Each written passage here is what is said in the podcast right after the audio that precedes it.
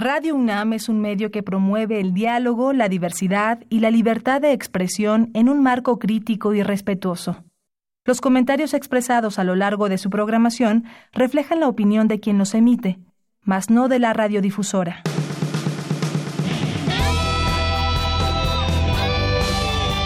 Prisma RU. Relatamos al mundo.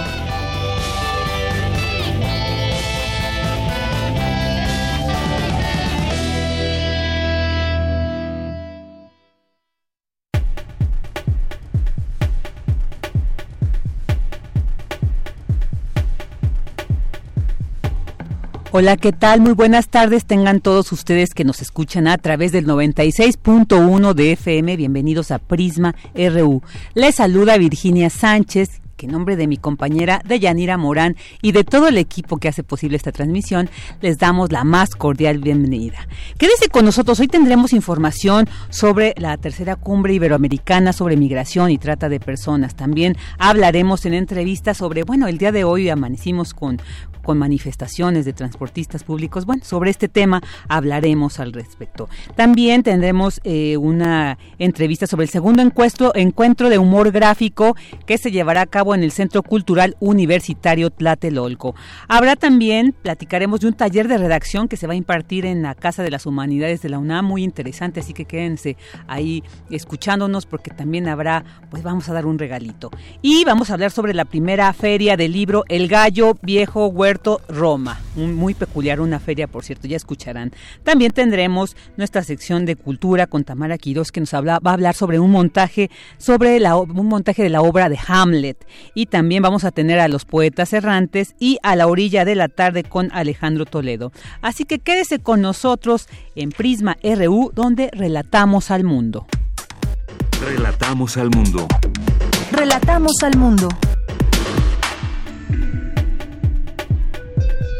Una de la tarde con seis minutos y vámonos a nuestro resumen informativo. En temas universitarios, exhortan expertos a los gobiernos de Iberoamérica a no ser contradictorios en sus políticas migratorias. Dulce García nos tendrá la información.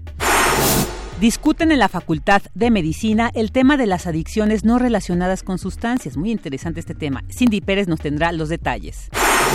Académico de la UNAM ocupará cátedra en la Universidad de Toulouse, Francia. Cristina Godínez nos ampliará la información. En temas nacionales, el gobierno federal informó que para celebrar la independencia el próximo 15 de septiembre se prevé un festival denominado Culturas Vivas de México. La organización está a cargo de un comité integrado por diversas dependencias, entre ellas la CEP, Cultura, la Coordinación de Memoria Histórica, el IMSS, entre otras. Y luego de casi tres horas de semiparalizar la Ciudad de México, los manifestantes integrantes del Frente Amplio de Transportistas amenazan con volver a bloquear si no escuchan sus demandas sobre el aumento de la tarifa. La unidad de inteligencia financiera bloqueó por sospechas de lavado de dinero cuentas bancarias del grupo empresarial que controla los restaurantes Maison Kaiser en México, entre otros.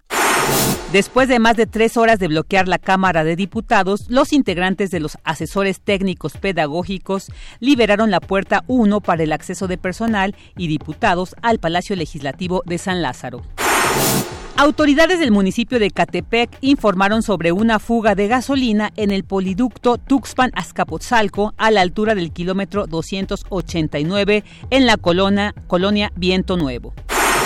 Y en temas internacionales, ayer hablábamos sobre el huracán Dorian y ahora ya se debilitó a categoría 2 y avanza en dirección al noroeste, hacia Florida, Estados Unidos, luego de azotar Bahamas durante casi dos días con fuertes vientos y lluvias que han provocado un enorme daño y la muerte de cinco personas solo en una isla. Hoy en la UNAM, ¿qué hacer y a dónde ir? Si te gusta el teatro gótico, la Sala Julián Carrillo de Radio UNAM te invita a la función de la obra Shtabai La Sombra, bajo la dirección del dramaturgo Eduardo Ruiz Sabiñón, aborda la historia de una mujer que es acosada por su doble. Únicamente la muerte la librará de su oscuro poder. Disfruta de esta intrigante puesta en escena con música en vivo y asista a la función hoy y todos los martes de septiembre en punto de las 20 horas en la sala Julián Carrillo, ubicada en Adolfo Preto 133, Colonia del Valle. La entrada es libre y el cupo limitado. Te recomendamos la función de la cinta Asako 1 y 2, Soñar o Despertar, basada en la novela de ficción y romance de Tomoka Shibasaki. Esta historia aborda la vida de Asako, una estudiante de Osaka, quien conoce al aventurero y encantador Baku en una exposición fotográfica. El romance entre ambos surgirá de inmediato, pero será corto, porque poco tiempo después él desaparece sin dejar huella. Años más tarde, Asako trabaja en una cafetería en Tokio, donde conoce a un chico idéntico a Baku, lo cual traerá a su vida una cascada de confusiones y temores. Asista a las funciones hoy a las 17 y 19.30 horas en el cinematógrafo del Chopo. La entrada general es de 40 pesos.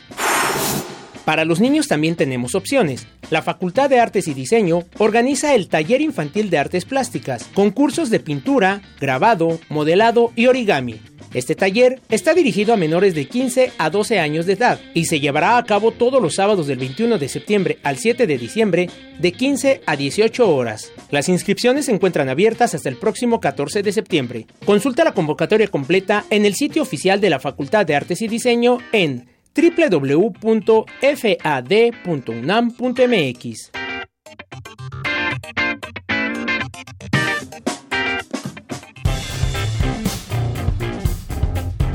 Campus RU. Una de la tarde con 10 minutos y ya vámonos a la información que se genera en nuestro campus universitario. Debido a la fragmentación del crimen organizado, existe mayor especialización. No todos se dedican a todo, señala investigadora en la UNAM. Cindy Pérez nos tiene esta información. Adelante, Cindy, buenas tardes. ¿Qué tal, Vicky? Muy buenas tardes, es un gusto saludarte. Durante la conferencia Delincuencia Organizada, Tráfico Humano y Trata de Migrantes en México en la Era de las Caravanas, realizada en la Facultad de Ciencias Políticas y Sociales de la UNAM, la profesora asociada de la Escuela Shar de Política y Gobierno de la Universidad George Mason de Virginia, Estados Unidos, Guadalupe Correa Cabrera, explicó que derivado de la persecución del Estado mexicano a los grupos del crimen organizado, estos han buscado nichos de especialización. Y se decía que estos carteles se dedicaban a todo, lo hacían todo. Se dedicaban al tráfico humano, a la trata de personas, al secuestro, a la extorsión, a la venta de hidrocarburos. Me di cuenta en el trabajo de campo que se especializan. Entonces tenemos sí encuentros entre traficantes de personas y, por ejemplo, dueños de, bares o de botaneros donde hay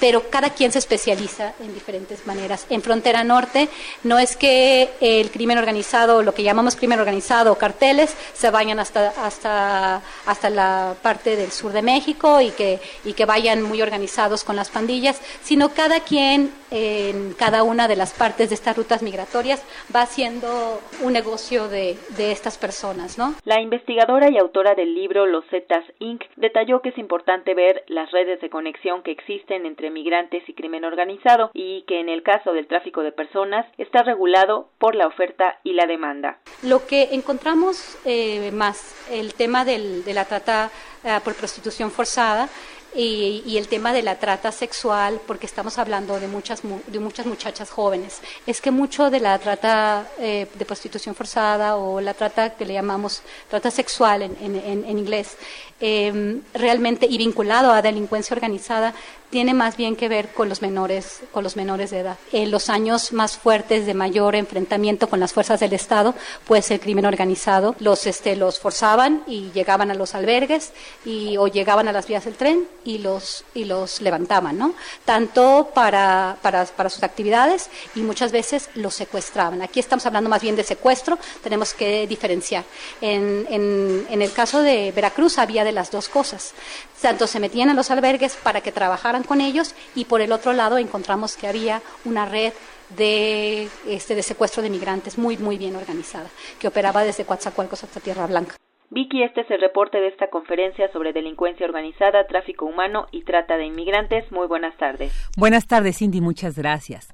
Y ahora vámonos con esta información. Exhortan expertos a los gobiernos de Iberoamérica a no ser contradictorios en sus políticas migratorias y respetar realmente los derechos humanos de los migrantes. Dulce García nos tiene esta información. ¿Qué tal, Dulce? Buenas tardes. Vicky, muy buenas tardes a ti al auditorio de Prisma RU. En el marco de la tercera cumbre iberoamericana sobre migración y trata de personas, Jan Yarab, representante en México del Alto Comisionado de las Naciones Unidas para los Derechos Humanos, habló del Pacto Mundial para la Migración Segura, Ordenada y Regular, el cual representa una oportunidad para cambiar la situación difícil por la que día a día atraviesan los migrantes. Sin embargo, señaló que lamentablemente muchos países se negaron a formar parte de dicho pacto. Por otra parte, dijo que debe parar ese discurso que pretende caracterizar a la migración como un peligro y que deben terminar también las políticas migratorias contradictorias. Existe una paradoja.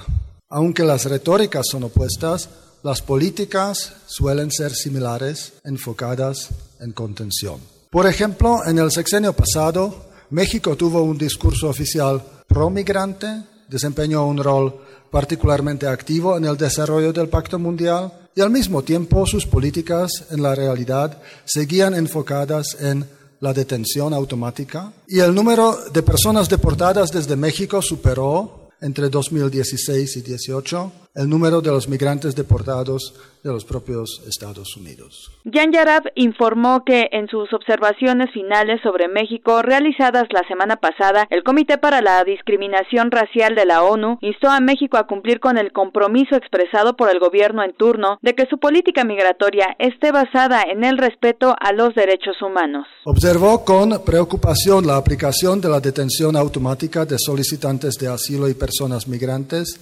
incluidos los niños, acompañados o no, en las denominadas estaciones migratorias, e instó al Estado parte a definir alternativas a la detención de los solicitantes de asilo y de los migrantes en situación irregular, a velar porque ningún niño migrante sea objeto de detención por su condición migratoria. Vicky Auditorio de Prisma RU, por su parte, el presidente de la Comisión Nacional de los Derechos Humanos, Luis Raúl González Pérez, dijo que la situación migratoria ha superado todas las previsiones de dificultad. Por ejemplo, el hecho de que las políticas migratorias de Estados Unidos hayan repercutido en México. El gobierno federal había implementado una estrategia de regulación migratoria basada en una política de brazos abiertos y la entrega de una tarjeta por razones humanitarias que permitía a las personas una estancia documentada sin embargo, a partir de la amenaza arancelaria y el endurecimiento de la política migratoria del gobierno de Estados Unidos, México modificó radicalmente dicha política migratoria mediante el establecimiento de mecanismos de contención igualmente severos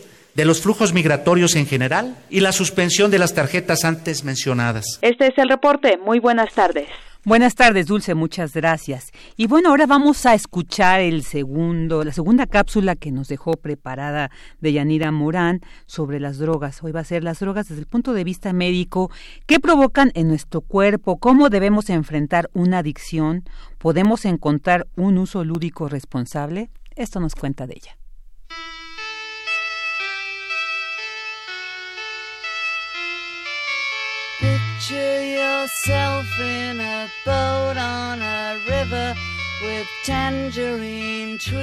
En México, de acuerdo con los resultados de la encuesta mundial sobre drogas 2019, los mexicanos con edad de aproximadamente 25 años respondieron que en 2018 82% había consumido marihuana, 40.7% cocaína y 40.2% LSD.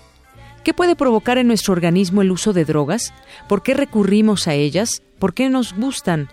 Hablemos de este consumo de sustancias que puede rebasarnos y hacernos dependientes, es decir, cómo nos puede afectar desde el punto de vista médico.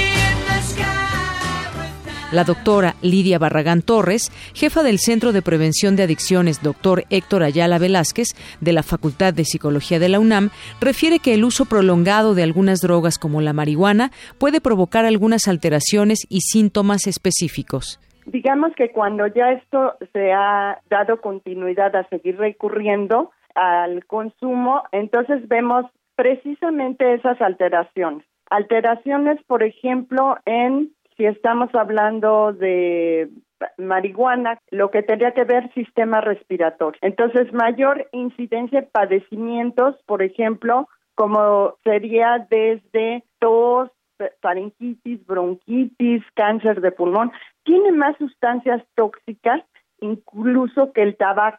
Se inhala eh, en forma más prolongada y permanece el humo durante más tiempo en pulmones, entonces aumenta el riesgo cancerígeno. Tiene 50% más alquitrán que el tabaco. Otros riesgos son los cardiovasculares, de oxigenación y coordinación motora. Otros riesgos cardiovasculares, entonces más afectaciones cardíacas lo que tiene que ver que favorece más estas placas de grasa en las arterias, genera más estas arritmias cardíacas, ¿verdad? Pero también dificulta esa eh, circulación a nivel cerebral, lo que tiene que ver con eh, embolias, trombosis, ¿verdad? y eh, dificulta este oxigenación. Hoy en día muchos consumidores defienden su derecho a usar drogas de manera recreativa.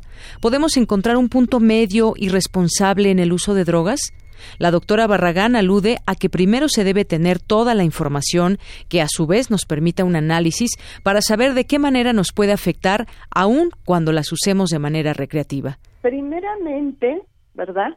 Cerciorarnos de que se tienen todos los elementos necesarios para favorecer el análisis que les permita un análisis en donde se consideren todos los factores, de qué manera están en riesgo y de qué manera afecta, ¿verdad? Y en qué es que ellos esperan ese eh, efecto recreativo. ¿Cómo debe enfrentar México el problema, por un lado, de consumo y por el otro, de la atención a estos grupos? ¿Cómo se atiende en México a personas que requieren ayuda? En la nueva estrategia en marcha contra las adicciones, ¿qué se debe tomar en cuenta? Habla la doctora Barragán. Generar, sí, efectivamente, ¿verdad? El de que se tenga la información. Modelos de prevención que estén basados en evidencia científica, en buenas prácticas, en donde podamos dotar a los individuos de estas habilidades para que desde edades tempranas aprendan ellos conductas de autocuidado, aprendan ellos, tengan ellos la información y no solamente porque mi compañerito lo consume, yo también lo voy a consumir.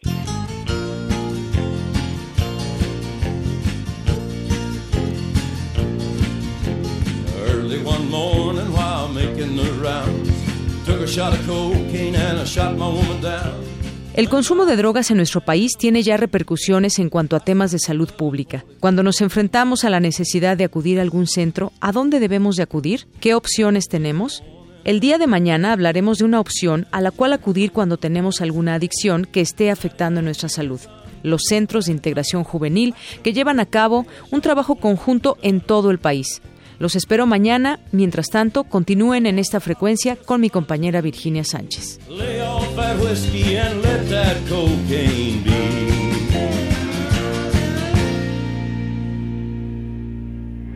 Porque tu opinión es importante, síguenos en nuestras redes sociales, en Facebook como Prisma RU y en Twitter como arroba PrismaRU. Queremos escuchar tu voz. Nuestro teléfono en cabina es 55 36 43 39.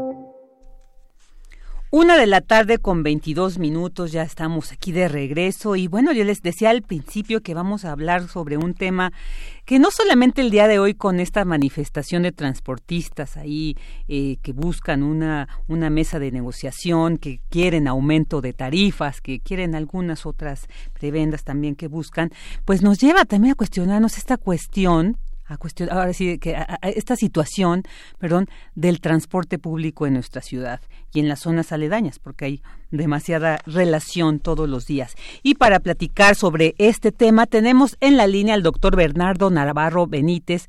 Él es coordinador general del Observatorio de Transporte y Movilidad Metropolitana y profesor de Planeación Urbana en la Universidad Autónoma Metropolitana. ¿Qué tal, doctor? Muy buenas tardes. Bueno, ¿sí está, está ahí, doctor? Bueno, al parecer hubo ahí una falla en la, en la comunicación. Y sí, bueno, eh, hoy iniciamos este día como como lo han visto ustedes en algunos medios, como lo vivieron a la hora de transitar en esta ciudad, pues con este tráfico que generó el día de hoy una movilización convocada por los transportistas que desde diferentes puntos salieron para dirigirse al Zócalo y bueno, pues que están pidiendo que se aumente la tarifa de unos pesos, pues dicen no sea en tres años no se ha aumentado, ellos requieren así lo, así lo argumentan este aumento porque dicen ha aumentado el, el, costo de las gasolinas, del diésel y el del transporte sigue igual. Y bueno, pero eh, también esta cuestión sí nos lleva a, a, a, ver cómo está esta situación. Ya está en la línea el doctor Bernardo Navarro. ¿Qué tal, doctor? Muy buenas tardes. Doña Virginia, con el gusto de saludarla a usted y a su distinguido auditorio. Eh, igualmente, doctor. Pues sí, mencionaba que hoy iniciamos con esta movilización de transportistas que quieren que se aumenten las tarifas, pero que esto nos lleva a realmente eh, preguntarnos cómo está esta situación del transporte en nuestra ciudad. vamos a, iniciar con este panorama amplio desde su conocimiento, doctor. Bueno, mire usted, el primer dato fundamental es que el sector más importante de transporte de nuestra ciudad son los colectivos, los colectiveros, los que hoy se manifestaron junto con los taxistas. Ellos tienen más o menos eh, 60% de los viajes de la metrópoli, los, los llevan a cabo. Entonces son un sector muy importante. Eh, en segundo lugar, los siguen los vehículos particulares, que son en torno de un 20-25% de los viajes. Un actor nuevo importante son las motocicletas, que cada vez proliferan más en nuestra ciudad, aunque todavía no significan eh, una porción importante de los viajes.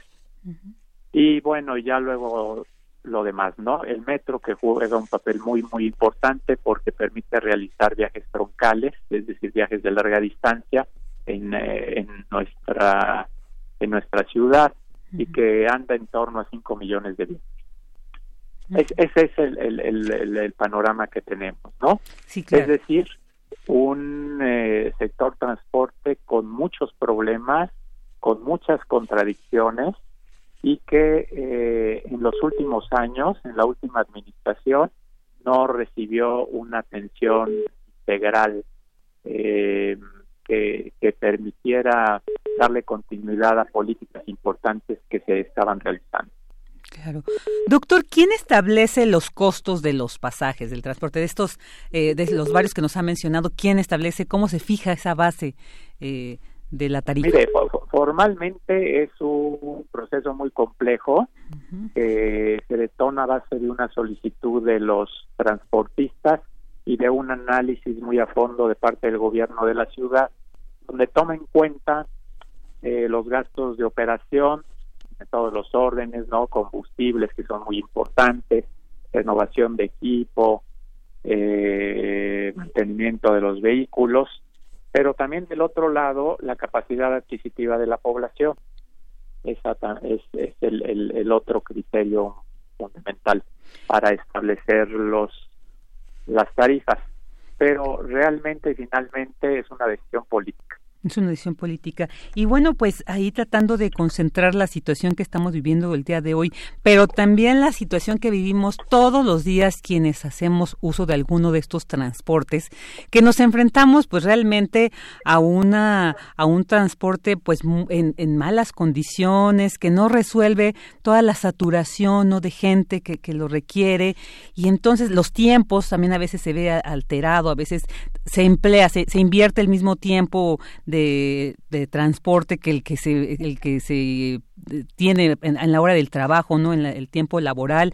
Entonces, sí nos lleva a cuestionarnos cómo mejorar realmente este transporte público, porque si bien el día de hoy los transportistas exigen un aumento a esto y como usted bien decía, este, las tarifas no tienen que eh, estar contemplando lo que es, además del combustible de renovación, pues esto, ¿no? El mantenimiento. Y creo que el mantenimiento es lo que no falta. Entonces, pareciera que hoy un poco la demanda de estos transportistas para muchas y muchos pues no tiene como mucha legitimidad porque se dice pues nos aumentan y después ya no se ve a dónde se va. En este caso las concesionarias pareciera que son las únicas que se ven beneficiadas. ¿Qué tendríamos que hacer, doctor, para realmente eh, tener un buen transporte público? Mire, en, primer lugar, superar la situación que vivimos hoy, ¿verdad? los malos de la película no son los transportistas, por supuesto no son los usuarios y eh, los buenos no son las autoridades.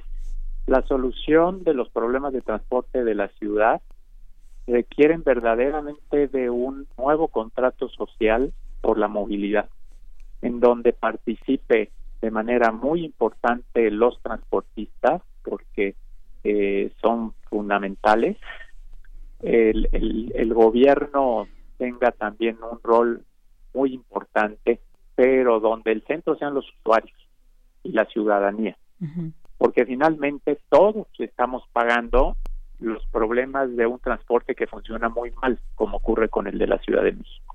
Claro. Este nuevo contrato social, doctor, ¿cómo, ¿cómo se trabajaría para que nos quede un poco más claro, digamos, este panorama?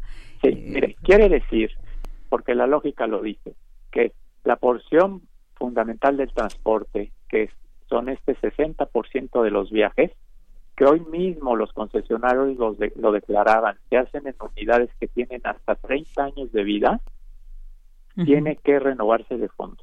Claro. Entonces, la política pública tiene que poner énfasis en la renovación de ese servicio de transporte. Entonces, fíjese, los concesionarios tienen razón en su demanda de una mejor tarifa, pero más razón tiene la ciudadanía y los usuarios de que esa mejor tarifa solo se les dé si ellos dan un mejor transporte. Y la única forma de dar un mejor transporte es que las rutas de la ciudad se reorganicen en base a autobuses en unidades de mayor capacidad donde esto sea posible, porque hay lugares donde no es posible, ¿verdad? Allá en la Sierra de Santa Catarina o en el Cerro del Judío, pues no. Pero en muchos lugares de la ciudad, en Gustavo Amadero tampoco se puede, pero en todo lo demás de la ciudad sí se pueden meter autobuses organizados eh, en forma mercantil. En forma mercantil quiere decir que pueden ser empresas o cooperativas o la forma que ellos se quieran dar, pero con una racionalidad en donde el beneficiado sea el usuario y la ciudadanía. Es decir, con unidades nuevas, eficientes, seguras, de última generación y que no contaminen. Claro. Esto es ilusorio, ¿no? Esto es perfectamente factible. ¿eh? Esto eh, con, con lo que saldría a ser tres estaciones del metro, podemos hacer el recambio del conjunto de unidades de la ciudad, que son obsoletas. Claro. Ah, doctor, ahorita voy a tal vez a mezclar dos, dos medios de transporte, pero uno como para poner ejemplo. Se nos aumentó el costo de la tarifa del metro, ¿no? Se decía que iba a haber mejoras, que iba a haber bueno, toda una serie de, mejoramiento en este sistema. Sin embargo, lo que hemos visto ha sido todo lo contrario. Entonces, aquí eh, eh, la duda es, además, se aumenta, se, establece una mesa de negociación, digamos que sí se les atiende esta demanda a los transportistas, hay un aumento en, en sus tarifas, ¿no? ¿Qué pasará también? Porque después de cuando se aumenta el transporte, como en cadena, ¿no? Se van también aumentando otros costos. Entonces, esto va desajustando. Entonces, pareciera que estamos frente a una problemática y un peligro también económico. No, no, la, autoridad tiene toda la razón, ¿eh? En que solo el aumento de la tarifa y el sentido común también lo tiene, no va a mejorar el transporte de la ciudad, porque eso lo hemos visto en la historia. Desde cuando existían las regencias, ¿verdad? Se subía la tarifa y se les ponía corbata a algunos de los choferes que decían que ya mejoraba el transporte. Eso, eso no es cierto, ¿no? Tiene que ser un abordaje integral del problema que se vaya a, a la médula del asunto, que es tener una organización distinta en donde haya una menor explotación de los choferes con una mayor eficiencia en el traslado y un mayor involucramiento de la autoridad en la calidad del transporte, dando seguridad y apoyando a los transportistas en el recambio de sus unidades. Claro. También hay otra situación, doctor, que quisiera no, no perder la oportunidad de, de, de, preguntarle esta cuestión del Metrobús, ¿no? Se, se, Se implementa esta, este medio de transporte, se sustituyen muchas vías precisamente contra los microbuses, camiones. ¿Cómo está al día de hoy esta situación del Metrobús? Porque también vimos que muchos de estos transportistas del Metrobús se sumaron a la manifestación del día de hoy y al parecer también se exige que se aumente la tarifa. ¿Sí resolvió de alguna manera la movilidad en nuestra ciudad la implementación del Metrobús o digamos se sumó, se sumó a la problemática? No, mire, el, el, el Metrobús, que, es un BRT, por sus siglas en inglés, es una excelente alternativa de transporte, como lo es el metro o como lo pueden ser mucho mejor el transporte eléctrico. En la, en la ciudad de la actualidad hay que recurrir a muchos medios de transporte, por eso se dice que la ciudad de hoy es multimodal. No existe una única solución del transporte entonces el Metrobús es una buena alternativa, pero ya está llegando a sus límites de posibilidad, porque ya hay pocos corredores donde usted tiene la demanda que puede meter un Metrobús. Y en cambio, sí puede meter corredores de autobuses que funcionen adecuadamente con una tarifa un poco menor, pero con muy buen servicio para los usuarios. Entonces, eh, el, el Metrobús es una buena alternativa. Este, en el DF se pueden hacer algunas ampliaciones y probablemente dos o tres rutas más, pero ya no da el cuero para más correas. Eh, lo que lo que hay que hacer en la ciudad es establecer una serie de corredores de transporte público eh, concesionado de, de colectivos, pero a base de autobuses organizados como empresas. Digamos, esta sería la, la primera, la posibilidad lo más viable para resolver esta situación, entonces, del transporte público. ¿Y es factible, doctor? Digamos, ok, este, hoy hay manifestaciones, eh, pero... Su pregunta es muy buena. En, en nuestra ciudad, más o menos, hay unos 40, 45 corredores que son fundamentales, porque son los que mueven al 60% de los pasajeros del transporte colectivo si atendemos esos corredores en los próximos cuatro años de gobierno, ya la hicimos. Y esto tiene una dimensión económica, organizativa, incluso ambiental, muy viable de realizarse. pues ojalá y, se tenga eh, por parte de las autoridades esta visión, ¿no? Esta, esta alternativa, esta propuesta para pues que se ve que no todo está perdido y que realmente hay muchas cuestiones con el transporte público que hay que resolver y que como usted nos ha eh, pues detallado el día de hoy es posible, es posible, sí hay alternativas. Y bueno, pues esperemos que esta, esta situación, por el bien de todos los ciudadanos, por el bien de quienes eh, transitamos en esta ciudad de México, de por sí por esta población enorme que se vuelve difícil, pero también a veces el transporte nos dificulta más el, el, andar en esta ciudad. Doctor Bernardo Navarro Benítez, muchísimas gracias por haber estado aquí en el espacio de Prisma RU. Quedo a sus órdenes. Muy, buena tarde. Muchas gracias. Ahí el doctor Bernardo Navarro Benítez, coordinador general del Observatorio de Transporte y Movilidad Metropolitana. Tu opinión es muy importante. Escríbenos al correo electrónico prisma.radiounam@gmail.com. Queremos escuchar tu voz. Nuestro teléfono en cabina es 55 36 43 39. Una de la tarde con 37 minutos y ya tenemos en la línea a Darío Castillejo, él es caricaturista y además, fíjense, Premio Nacional de Periodismo 2012, 2014 y 2015. O sea que vamos a hablar con un experto en el tema y vamos a hablar sobre el segundo encuentro de humor gráfico, la línea de fuego, la supervivencia de la caricatura y la libertad de expresión en la era digital. ¿Qué tal, Darío? Muy buenas tardes. Hola, ¿qué tal Virginia? Muy buenas tardes. Un gusto saludarte a ti y a tu auditorio. Igualmente, pues cuéntanos de qué se trata este segundo encuentro de humor gráfico, Darío.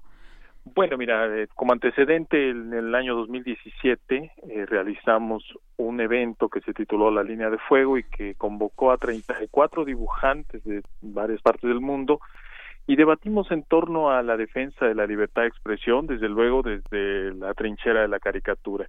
Ahora realizamos la segunda edición y vamos a estar eh, presentando una serie de actividades también que tienen que ver con la eh, defensa sí de la caricatura, los espacios de expresión que ahora últimamente se han estado cerrando y que han estado amenazados también, ¿no? Entonces vamos a debatir en varios sentidos eh, respecto a todo esto.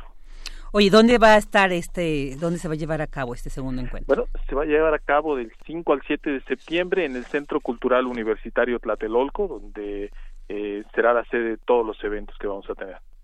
¿Y quiénes van a formar parte de este segundo encuentro? ¿A quiénes vamos a poder conocer su trabajo y todo esto? Eh, claro que sí. Mira, vamos a tener eh, conversatorios, vamos a tener a Ricardo Rafael, vamos a estar con Esteban Román, Arcadio Esquivel, Rapé, caricaturistas ellos. Eh, vamos a tener también eh, conversatorios con eh, jóvenes que están dedicándose también al cartón en la en las vías digitales, en los terrenos digitales y que entienden un poquito la dinámica eh, de cómo se puede generar eh, no solamente el cartón político en las redes, sino también eh, cómo puede ser redituable para los que quieren dedicarse a eso. Vamos a tener mesas de diálogo, eh, vamos a tener eh, talleres, conferencias magistrales y algunas exposiciones también de caricatura. Cuéntanos un poquito más de estas exposiciones, Darío. Bueno, son dos exposiciones que vamos a llevar a cabo el día 5 de septiembre. Se convocó a los distintos dibujantes de Latinoamérica a realizar lo que se llama un Ink Challenge, eh, que es pues una participación de todos los dibujantes con un solo tema.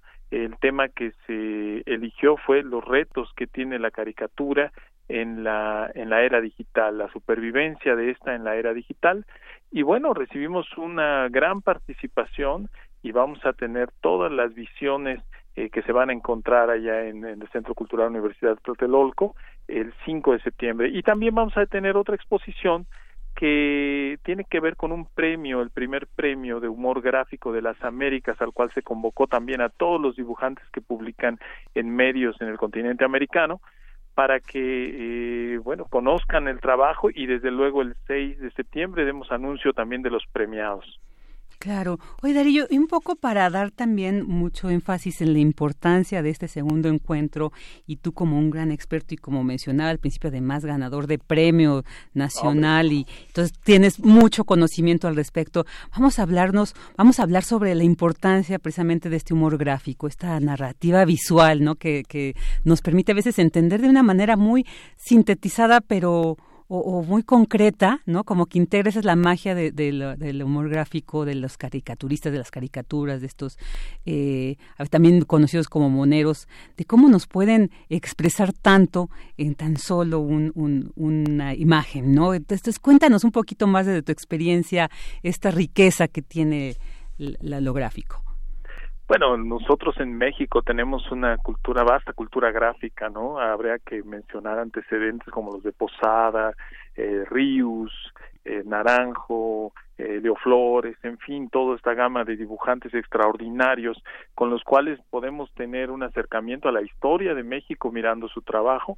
Eh, y bueno, esta cultura gráfica sigue prevaleciendo hasta el día de hoy, es más, hay estudios que nos dicen que la información se asimila un 80% más rápido cuando va acompañada de imágenes, ¿no? Y eso explica por qué a los mexicanos nos gusta ver mucho los muñequitos, ¿no? En los periódicos y ahora en las redes también, ¿no?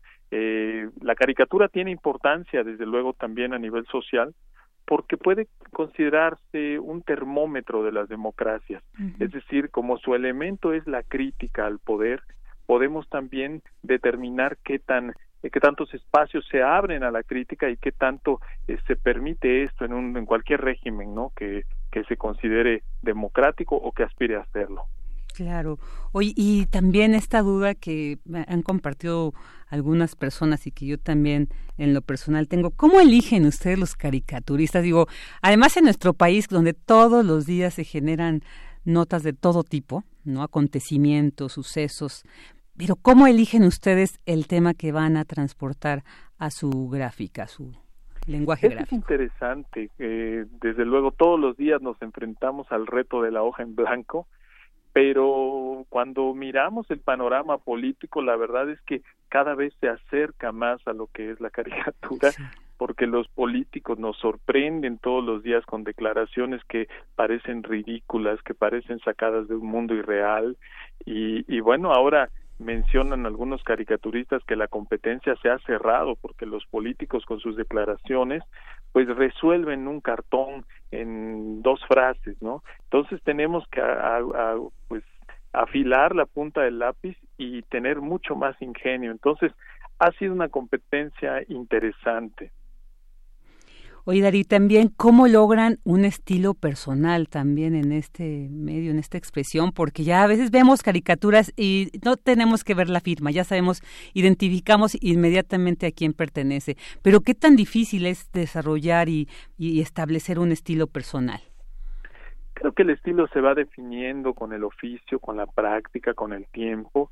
Es un conjunto de elementos que nos van dando un sello personal y desde luego cada dibujante deja su impronta en los dibujos, eh, son conocidos, como bien dice, son identificados por el público, eh, hay algunos que tienen una facilidad para, para desenvolverse en redes, y, y, tienen esta este impacto también en diferentes públicos no hay quienes se sienten identificados con los cartones clásicos a lo mejor de Rius eh, son fans de Rius otros son fans de Naranjo, que tenía todo un dibujo más elaborado, tenía un dibujo mucho más académico, eh, está el ingenio inigualable de Leo Flores, y en fin, todos vamos en esa marcha, ¿no? De repente los que somos más jóvenes, o bueno, ya no tan jóvenes, pero, pero quizá de estos nuevos eh, caricaturistas de la nueva guardia, podemos decirlo así, vamos desarrollando también un estilo, influenciados desde luego por toda la escuela que los grandes maestros de la caricatura mexicana y la caricatura mundial han puesto en nosotros. Claro, y bueno, esto que también se va a ver en este segundo encuentro, pero quisiera preguntarte para quienes nos escuchan, y, y, es muy interesante ver esta temática de en la era digital, ¿no? Porque justo la historia que tú nos has eh, compartido de, de, la caricatura en México, bueno, ya es de tiempo atrás, ¿no? Muchas décadas, pero ahora en la era digital, ¿cómo se ha transformado? Porque pareciera como que son unas redes eh, rizomáticas, ¿no? La, la, lo digital que nos lleva, no, no sabemos de dónde viene, hasta dónde dónde va, hasta dónde podemos llegar. Entonces, esto nos plantea otro panorama, otro marco, ¿no? De difusión. ¿Cómo lo ves tú eh, desde tu experiencia? Alguna, es un marco que nos genera otras dinámicas. Eh, ya no existen los filtros editoriales como antes, donde los cartones tenían que pasar por todos estos ojos que eh, daban vistos buenos, ¿no? Ahora la, las redes nos permiten que cualquiera pueda publicar. Eso es muy bueno porque la crítica eh, pues crece los crecen los canales para que los jóvenes puedan expresarse. Esto es importante porque eh, contrario a lo que a lo que se podría pensar eh, los los espacios clásicos la prensa escrita ha cerrado sus espacios no tenemos el antecedente por ejemplo del New York Times que ha decidido dejar de publicar cartón editorial y espacios también que han cerrado pues sus, sus puertas a los nuevos caricaturistas pero las redes abren otro terreno, abren otro frente, ¿no? Y de repente también se generan fenómenos como los memes, donde los chavos están eh, picadísimos haciendo humor, haciendo crítica. Eh, esto conlleva también una falta a veces de, de, identificación, porque los memes tienen una dinámica diferente al cartón político. El cartón político tiene un autor, los memes muchas veces son anónimos eh, y son variables en, eh, por, dependiendo del momento inmediato, ¿no? Entonces, eh, pero para nosotros es extraordinario lo que está pasando en redes. Muchos de nosotros colocamos el trabajo en otros lugares eh, en agencias que se dedican a distribuir los trabajos, por ejemplo, en Francia, en Holanda, en Inglaterra, en Estados Unidos, en Sudamérica, en fin, podemos eh, trascender fronteras con una facilidad increíble.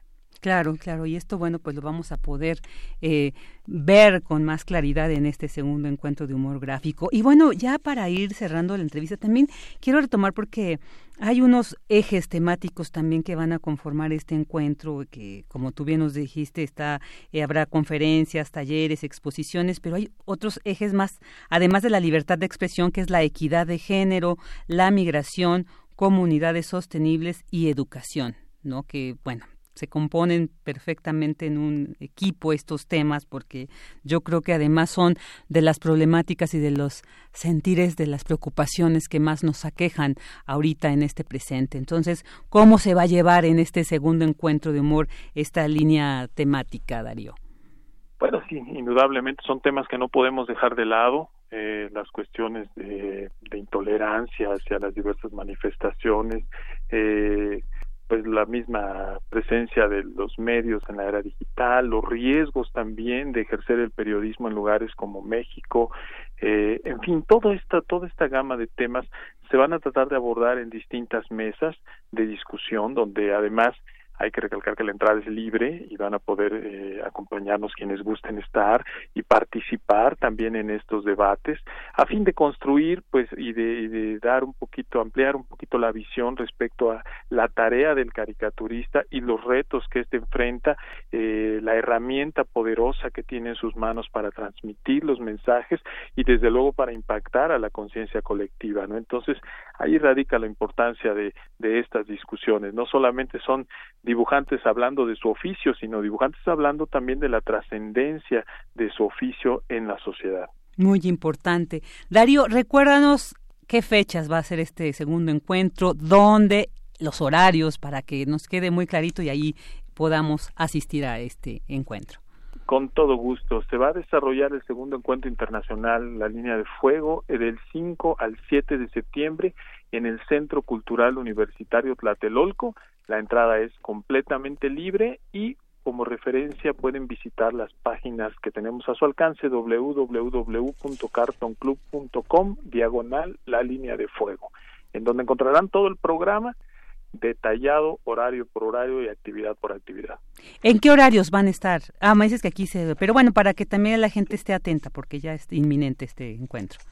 Sí, iniciamos el jueves 5 de septiembre a las 12 del día eh, iniciamos con un conversatorio streaming, de ahí vamos a tener eh, otras actividades a las 5 de la tarde, vamos a tener una mesa de diálogo, también vamos a tener conferencias magistrales el viernes 6 de septiembre a las 5 de la tarde eh, y bueno, otras que van a estar sucediendo, las exposiciones, también el, esas van a ser el 5 de septiembre y los talleres que son importantes vamos a tener eh, tres talleres gratuitos a la gente que desde luego se inscriba todavía están a tiempo de hacer su solicitud eh, vamos a tener un taller de caricatura a las redes sociales eh, impartido por Arcadio Esquivel y Frick que son dos dibujantes eh, y entonces eso va a ser a las 10 de la mañana. El, segundo taller, El Verde, es un humor negro que también habla de una cuestión del ambiente con un caricaturista extraordinario y ambientalista que es Víctor Solís. Y el tercer taller, Cómo sobrevivir como caricaturista millennial y no morir en el intento. Eh, Camila de la Fuente, caricaturista venezolana mexicana, nos va a estar acompañando a las 12 del día, el día sábado 7 de septiembre. Ahí está, pues ya nos dice también la página donde podemos ver todo el contenido, horarios y la sede del segundo encuentro de humor gráfico, la línea de fuego, la supervivencia de la caricatura y la libertad de expresión en la era digital. Muchísimas gracias, Darío Castillejo, por haber estado aquí en Al contrario, Virginia. Un placer estar contigo. Gracias, hasta luego. Porque tu opinión es importante, síguenos en nuestras redes sociales, en Facebook como Prisma RU y en Twitter como arroba PrismaRU. Queremos escuchar tu voz. Nuestro teléfono en cabina es 55 36 43 39. Cultura RU.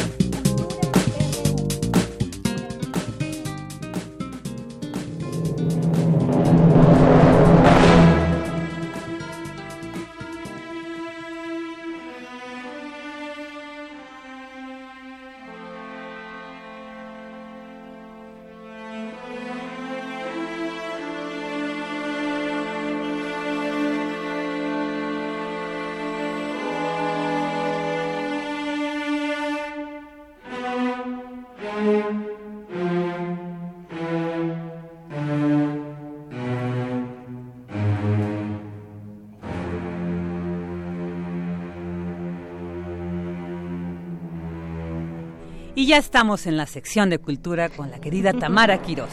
Querida Vicky, es un gusto saludarte a ti y también a todos aquellos que nos siguen acompañando en esta transmisión de Prisma RU a través de Radio UNAM. Es momento de abrir espacio a las artes escénicas. Les cuento que de jueves a domingo en el Teatro Julio Castillo se presenta la obra Hamlet de William Shakespeare. Sin duda, Shakespeare eh, fue un autor de grandes obras que sigue muy vigente y que ha inspirado a muchos artistas a retomar su legado hasta nuestros días. Y bueno, para contarnos todos los detalles de esta pieza, nos acompaña ya en cabina Zaire Silvia Gutiérrez. Ella es actriz, forma parte del elenco estable de la Compañía Nacional de Teatro del Instituto Nacional de Bellas Artes y Literatura y también participa en Hamlet. Zaire, como siempre, es un gusto recibirte en este espacio, llenas de alegría este, esta cabina. Ay, pues es que me alegra mucho verlas porque están muy guapas y son muy buenas para hacer su trabajo. Muchas gracias por invitarme. Al contrario, gracias por visitarnos y bueno, queremos felicitarte por, ya son más de cuatro décadas de trayectoria, estás de fiesta, estamos de manteles largos. Sí, claro. Y bueno, queremos saber de qué va, cómo, cuéntanos la adaptación de esta obra. Bueno, mira, es un montaje que producen el Instituto Nacional de Bellas Artes y la Compañía Nacional de Teatro, que pues como tú sabes, el elenco estable tiene sus residencias artísticas que otorga el, el FONCA, que son sus becas, y en esta ocasión José Caballero, el director, eh, pues está realizando un sueño que ha tenido durante décadas, que es llevar a la escena la versión larga, porque hay tres versiones de Hamlet escritas por Shakespeare, y la tercera versión es la más larga, y esta es la versión completa entonces, como son cinco actos, no se puede poner toda porque serían cinco horas eh, de un de una tirada. Entonces sí la vamos a montar toda pero ahorita estamos haciendo la mitad de la obra. Es, una la primera, parte, entonces están todos invitados al Teatro Julio Castillo hasta el 22 de septiembre. Ojo porque el 15 de septiembre es el único domingo que no hay porque es día festivo pero estamos de jueves a domingo en el Teatro Julio Castillo. Eh, las funciones de jueves a sábado son a las 7 de la noche y los domingos a las 6 de la tarde, porque como es la versión completa y está acto por acto tal cual lo escribió Shakespeare con todas sus palabras, pues empezamos temprano para que no se vayan tan tarde a casa. Excelente. Oye, Saide, hay un repertorio actoral femenino importante y me gustaría que habláramos de esta parte, eh, eh que eh, también de los retos actorales de interpretar, bueno, interpretas a Horacio. Vamos contándole a la gente quién eres en la Julieta Gurrola es Hamlet. Así es. Y muchos personajes de la obra están interpretados por mujeres está Luisa Huertas como el espectro, está eh, Erika de la Llave y Amanda Smeltz, son Guildenstern y Rosenkrantz, que son dos personajes muy famosos en la obra, y también hacen los soldados junto con Laura Padilla. Y bueno, esta es una de las cosas, por ejemplo, que pasa en la Compañía Nacional de Teatro. Laura Padilla estelariza a la Celestina en otra puesta, en la puesta de la Celestina, y aquí hace dos pequeños papeles. Pero así es en la compañía, o sea, a veces tienes personajes con mucha responsabilidad y en otros, pues, tienes poca participación para que no puedas para que no descuides lo otro. Pero bueno, aquí el planteamiento es que estamos jugando de alguna manera con las reglas de Shakespeare, porque en su época todos los personajes, hombres o mujeres, eran interpretados por hombres porque la mujer no tenía permiso ni tenía cabida. Entonces es la misma regla, pero al contrario, eh, ahora la mayoría de los personajes son hechos por mujeres y claro, Ofelia, la reina, están hechos por mujeres y Polonio, Laertes y otros personajes están hechos y el rey Claudio están hechos por hombres. Entonces los hombres que participan son Antonio Rojas como el rey Claudio, Oscar Narváez como Polonio y Laertes que es eh, Miguel Cooper. Excelente. Todas las demás somos mujeres. Muy bien. Saide, son 45 años de dedicarte a la televisión, al cine, al teatro. ¿Qué, ¿Qué, te deja esta obra? Sobre todo porque hay un trasfondo también ético y moral que se puede llevar incluso a nuestra actualidad. Pues mira, realmente Shakespeare es un autor universal y cabe en todas las épocas porque explora las pasiones humanas. En Hamlet se explora pues el poder, la corrupción, el llegar a, cierto puesto no por los medios lícitos, se analiza la traición. Es una historia muy compleja y también muy divertida. No se asusten que Shakespeare y que, ay, vamos a ir a ver teatro clásico, no, qué flojera. No, eh, Shakespeare es muy divertido. El primer acto aparece un fantasma ¿no? Entonces empieza como una historia sobrenatural y luego se vuelve en una historia pues que hay que descubrir al asesino como si fuera un thriller, ¿no? Y también tiene esta parte maravillosa de la reflexión de la conducta humana y por lo cual es tan famoso eh, Hamlet porque se pregunta cómo hay que vivir la vida y qué acciones cometer y cuáles no. Entonces, lo que sucede es que es muy variado. En épocas anteriores, pues las traducciones eran muy duras, muy rígidas, se hablaba con lenguajes que pues ya nadie usaba en la cotidianeidad. Las traducciones que se componen de dos en esta puesta en escena son lenguajes mucho más llanos que no pierden lo poético, pero es muy fácil seguirlo. Eh, realmente es un lenguaje muy bello, respeta la poética de Shakespeare, pero la traducción no es tan rígida y resulta muy divertido. El espacio escénico es de Philippa Mann, que es una escenografía casi sin mobiliario, donde el juego de la luz es muy colorido y es muy divertido y es muy eh, sugerente. Hay música en vivo, eh, pues la verdad es que nos han dicho que lo que duran estos tres actos se les van como agua. Como agua. y es porque hay mucha variedad y la obra se entiende a, cabalidad. Y es que además ya los nombres que nos mencionas, bueno, eh, son personas ya con una gran trayectoria detrás y eh, ir de la mano de José Caballero yo creo que también tiene todavía una estrella más eh, en, en esta pues gran obra. Pues mira, para mí realmente es una gran fortuna haber podido ingresar a este elenco estable, porque en realidad la Compañía Nacional de Teatro es pues un, la, la, muestra más grande en nuestro país de la producción teatral. Entonces se conjugan muchísimos talentos de primera calidad, de primera línea. Eh, realmente pues un reparto así con una producción independiente es difícil sería imposible. Y sin embargo aquí, gracias a Limba, gracias al Fonca, gracias a la Compañía Nacional de Teatro, pues los precios realmente no se comparan. Ayer yo fui a un cine VIP y me costó más cara la entrada al cine que al teatro, lo cual es como ilógico, que al teatro en Hamlet, ¿no? O, o los teatros de Bellas Artes. Aquí la entrada cuesta 150 pesos, los jueves 30 pesos. Así Nada es, jueves más de váyanse temprano. Entonces, ver una producción completa de Hamlet por 30 pesos o por 150 o por los descuentos que dan a estudiantes y a personas eh, eh, en plenitud y etcétera, maestros, estudiantes, eh, realmente es un regalo. Sin duda. Por sin favor, usen sus impuestos. Úsenlos bien. Aprovechen sus impuestos y vayan a ver este teatro que realmente no pide casi nada para entrar. Así es, y bueno, a la gente que nos escucha, el Teatro Julio Castillo forma parte del Centro Cultural del Bosque eh, en Reforma, ahí pueden acudir los jueves, viernes y sábado a las 7 de la noche y los domingos a las 6 de la tarde para que acudan a ver al Príncipe de Dinamarca, para que ac- acudan a ver a todo este gran elenco que forma parte de Hamlet. Exactamente, y muchas gracias porque con esta apuesta pues estoy celebrando esta trayectoria tan larga, hace sentir muy viejita. Claro que Empecé no. a los 10 años de edad, tuve un impulso muy grande que no se me ha, no, está intacto.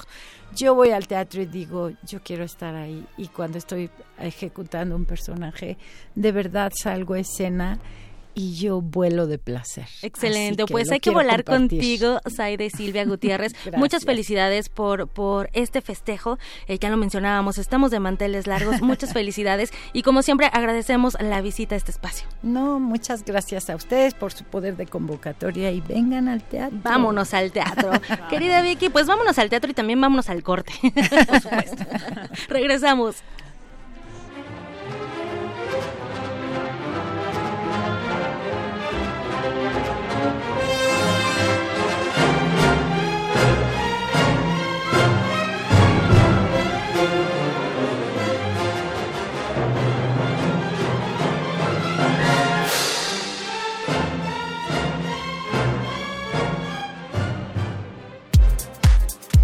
RU.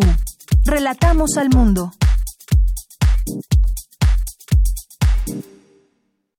Una expresión artística inventada para darle voz a los menos escuchados siempre encontrará gente a quien representar.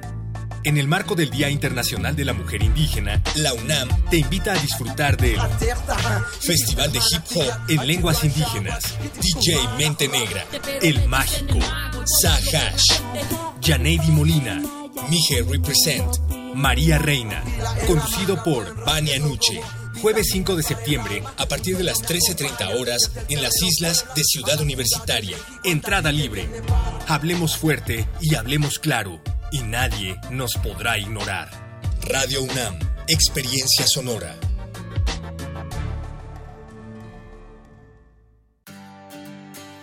Me gusta. No me gusta. Me importa. No estoy de acuerdo. Me enoja. Me inspira. México es plural y las personas tenemos diferentes opiniones, pero hay algo que nos une. Queremos que nos vaya bien. Porque en la democracia contamos todas. Contamos todos. INE. Habla Andrés Manuel López Obrador, presidente de México. Aquí estamos, como todos los días, de 6 a 7 de la mañana, de lunes a viernes, el Gabinete de Seguridad, el secretario de la Defensa, de Marina, la secretaria de Gobernación, el secretario de Seguridad Pública, el comandante de la Guardia Nacional, para recibir el parte de lo que sucede en todo el país y tomar decisiones para garantizar la paz y la tranquilidad de los mexicanos. Los compromisos se cumplen. Primer informe, Gobierno de México.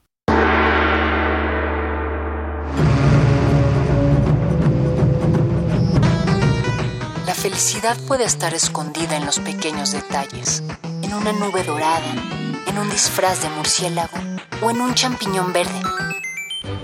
No dejamos de jugar cuando nos volvemos adultos. Nos volvemos adultos porque dejamos de jugar. El calabozo de los vírgenes. Todo lo divertido va aquí. Martes, 20 horas. El calabozo de los vírgenes.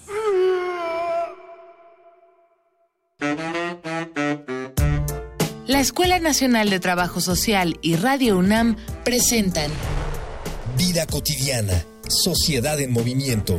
Un programa para analizar las distintas problemáticas sociales y documentar alternativas e intervenciones para enfrentarlas. ¿Por dónde empezamos? Acompáñanos todos los viernes a las 4 de la tarde por el 96.1 de FM. Radio UNAM. Experiencia sonora.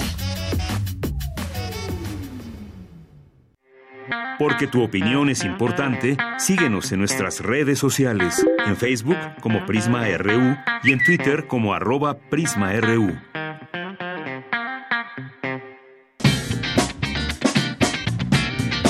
Mañana en la UNAM, ¿qué hacer y a dónde ir? El Programa Universitario de Alimentos organiza la conferencia El consumo y la publicidad de alimentos de bajo valor nutritivo en los jóvenes mexicanos, con la ponencia de la doctora en comunicación Carola García Calderón de la Facultad de Ciencias Políticas y Sociales de la UNAM. Asiste mañana 4 de septiembre en punto de las 12 del día en el Auditorio José Luis Sánchez Berbiesca, ubicado en la Torre de Ingeniería en Ciudad Universitaria. La entrada es libre y el cupo limitado.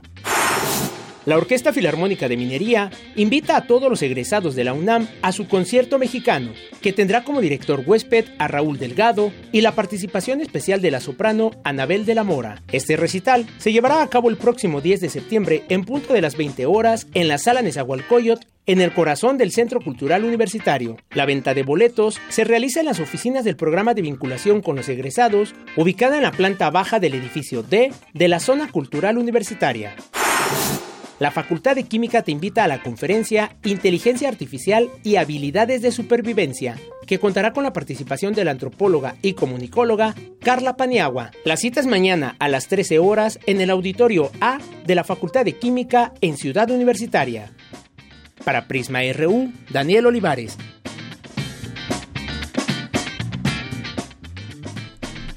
Dos de la tarde con ocho minutos y vámonos con la información de la UNAM. Académico de nuestra casa de estudios ocupará cátedra en la Universidad de Toulouse, Francia. Cristina Godínez nos tiene esta información. ¿Qué tal, Cris? Buenas tardes. Hola, ¿qué tal, Vicky? Un saludo para ti y para el auditorio de Prisma RU. Se trata del doctor Héctor Ávila Sánchez, investigador del Centro Regional de Investigaciones Multidisciplinarias quien en sus temas de estudio se ha enfocado en la geografía económica y regional, así como en las interacciones urbano-rurales, las transformaciones territoriales y socioproductivas en espacios periféricos. Ávila Sánchez ocupará la cátedra América Latina 2019 en el Instituto Pluridisciplinario de Estudios de las Américas en la Universidad de Toulouse-Jean Jaurès de Francia. Tiene un área muy importante que es el Instituto Pluridisciplinario de estudios sobre América Latina.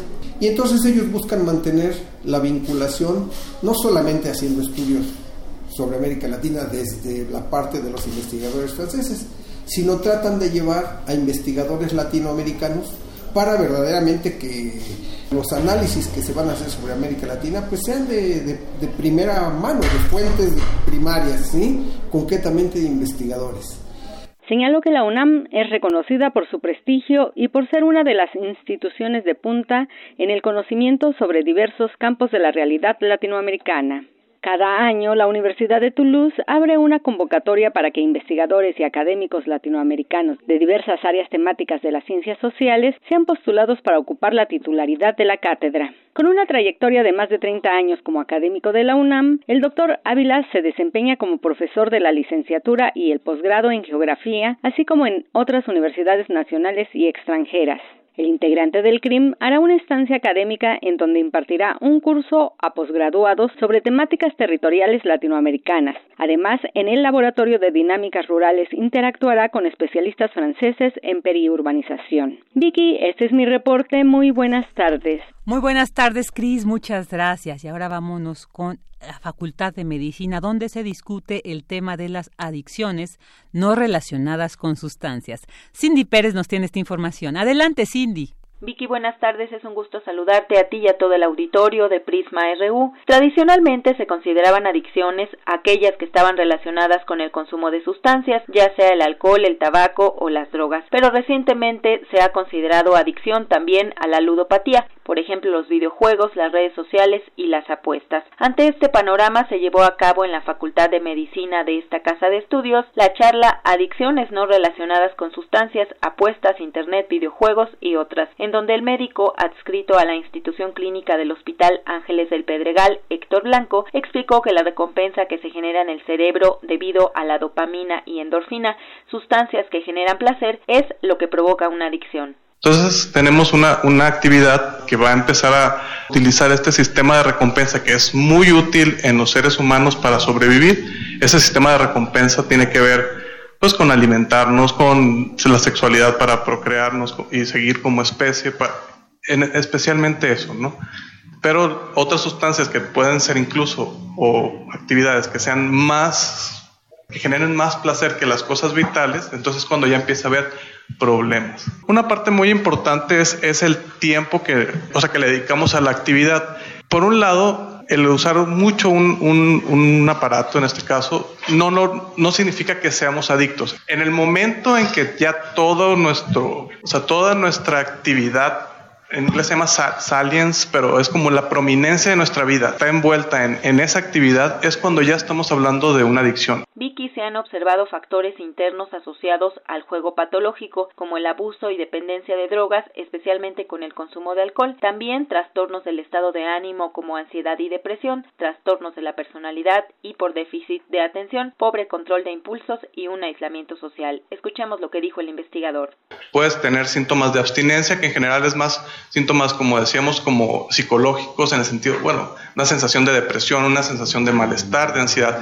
Casi en, el caso de los videojuegos, o sea, por ejemplo, identificar las emociones que te hacen apostar, ¿no? Estrategias para, en caso de que te venga esta necesidad urgente por, por, por ir al videojuego, al, al juego patológico. Por ejemplo, también recomiendan mucho lo que es la terapia dialéctica conductual para cuando tengas una disregulación emocional la puedas este, manejar mejor.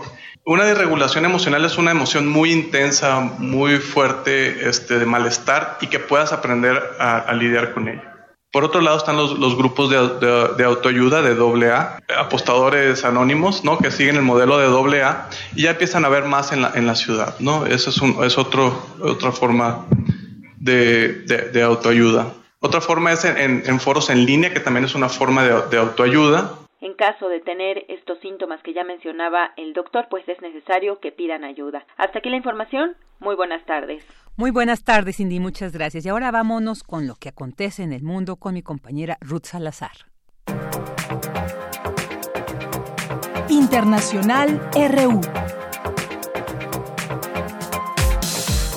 El primer ministro británico Boris Johnson perdió este martes la mayoría parlamentaria en la Cámara de los Comunes, al pasarse a un diputado conservador al Partido Liberal Demócrata. Se trata de Philip Lee, diputado desde 2010, quien en un comunicado anunció el cambio de formación al estar en desacuerdo con la postura del gobierno, que está buscando de forma agresiva un Brexit dañino.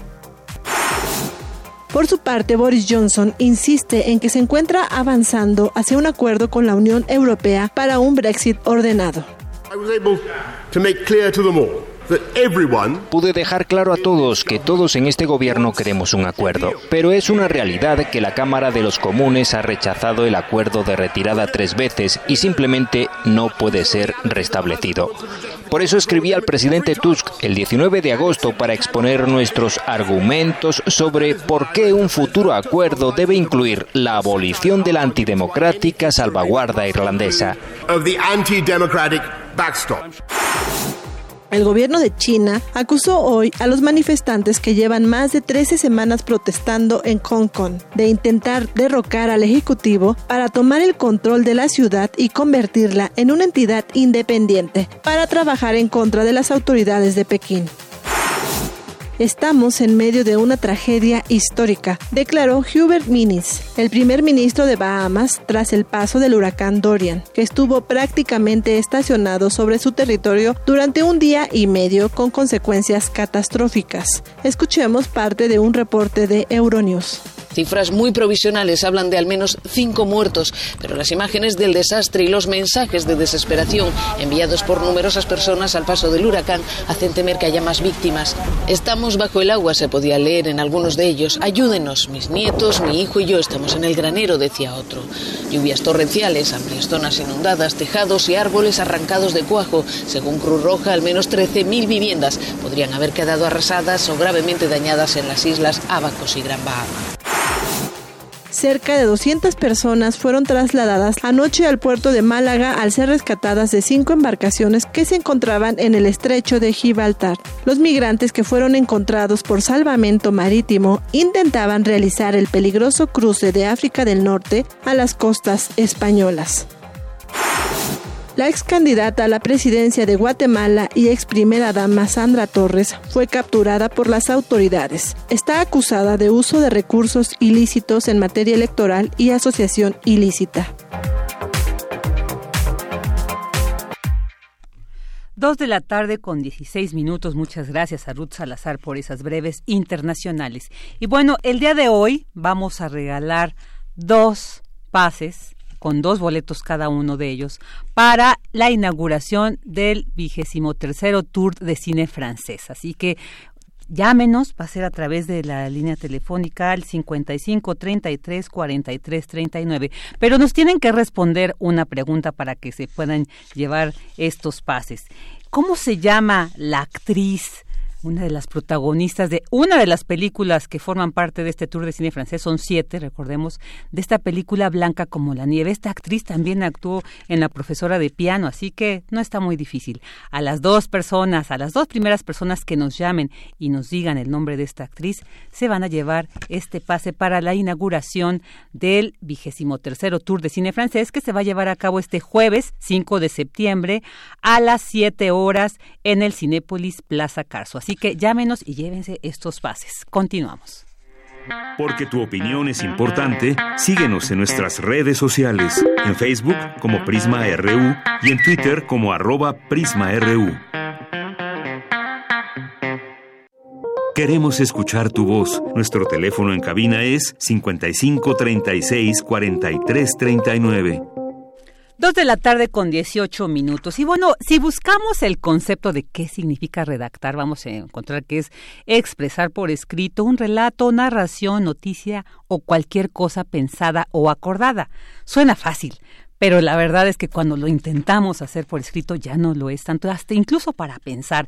Y bueno, pues por eso la importancia de talleres como del que vamos a hablar ahorita eh, con María de Lourdes Durán Hernández, licenciada en Ciencias de la Comunicación y maestra de español para no hispanoparlantes por la UNAM, porque hay un taller de redacción para todos que se va a llevar a cabo en la Casa de las Humanidades de la UNAM. ¿Qué tal, Lourdes? Muy buenas tardes. ¿Qué tal? ¿Cómo estás? Buenas tardes, mucho gusto. Igualmente, pues cuéntanos, ¿cuándo inicia este taller? ¿Qué va a haber en él? ¿A quién eh, se les invita? ¿Cuándo todo? Queremos saber todos al respecto. ¿Sí me escucha? Sí, sí, sí, muy bien. Ah, perfecto. Eh, pues mira, el, el curso inicia el día de mañana, miércoles, en la Casa de las Humanidades que está en Presidente Carranza, que es una casa además hermosa en el centro de Coyoacán. Mucho, muy hermosa, sí. Es un curso que su característica es que yo lo que trato es que los alumnos aprendan pero divirtiéndose, aprendan practicando. Esa es la idea del curso. Es un curso que ya he probado en varias modalidades, hice un MOOC, que es una forma de educación a distancia, eh, que fue además uno de los cursos más pues más exitosos que ha tenido la UNAM, más de 60 mil alumnos a distancia tuvimos al mismo tiempo de todas las latitudes en donde se habla el español. Argentina, alumnos en Argentina, en Bolivia, en España. Y ahora este curso es un curso presencial eh, y que de lo que se trata, como te digo, es que primero que nada los alumnos aprendan a detectar los errores que tienen cuando escriben, porque eso es algo muy importante.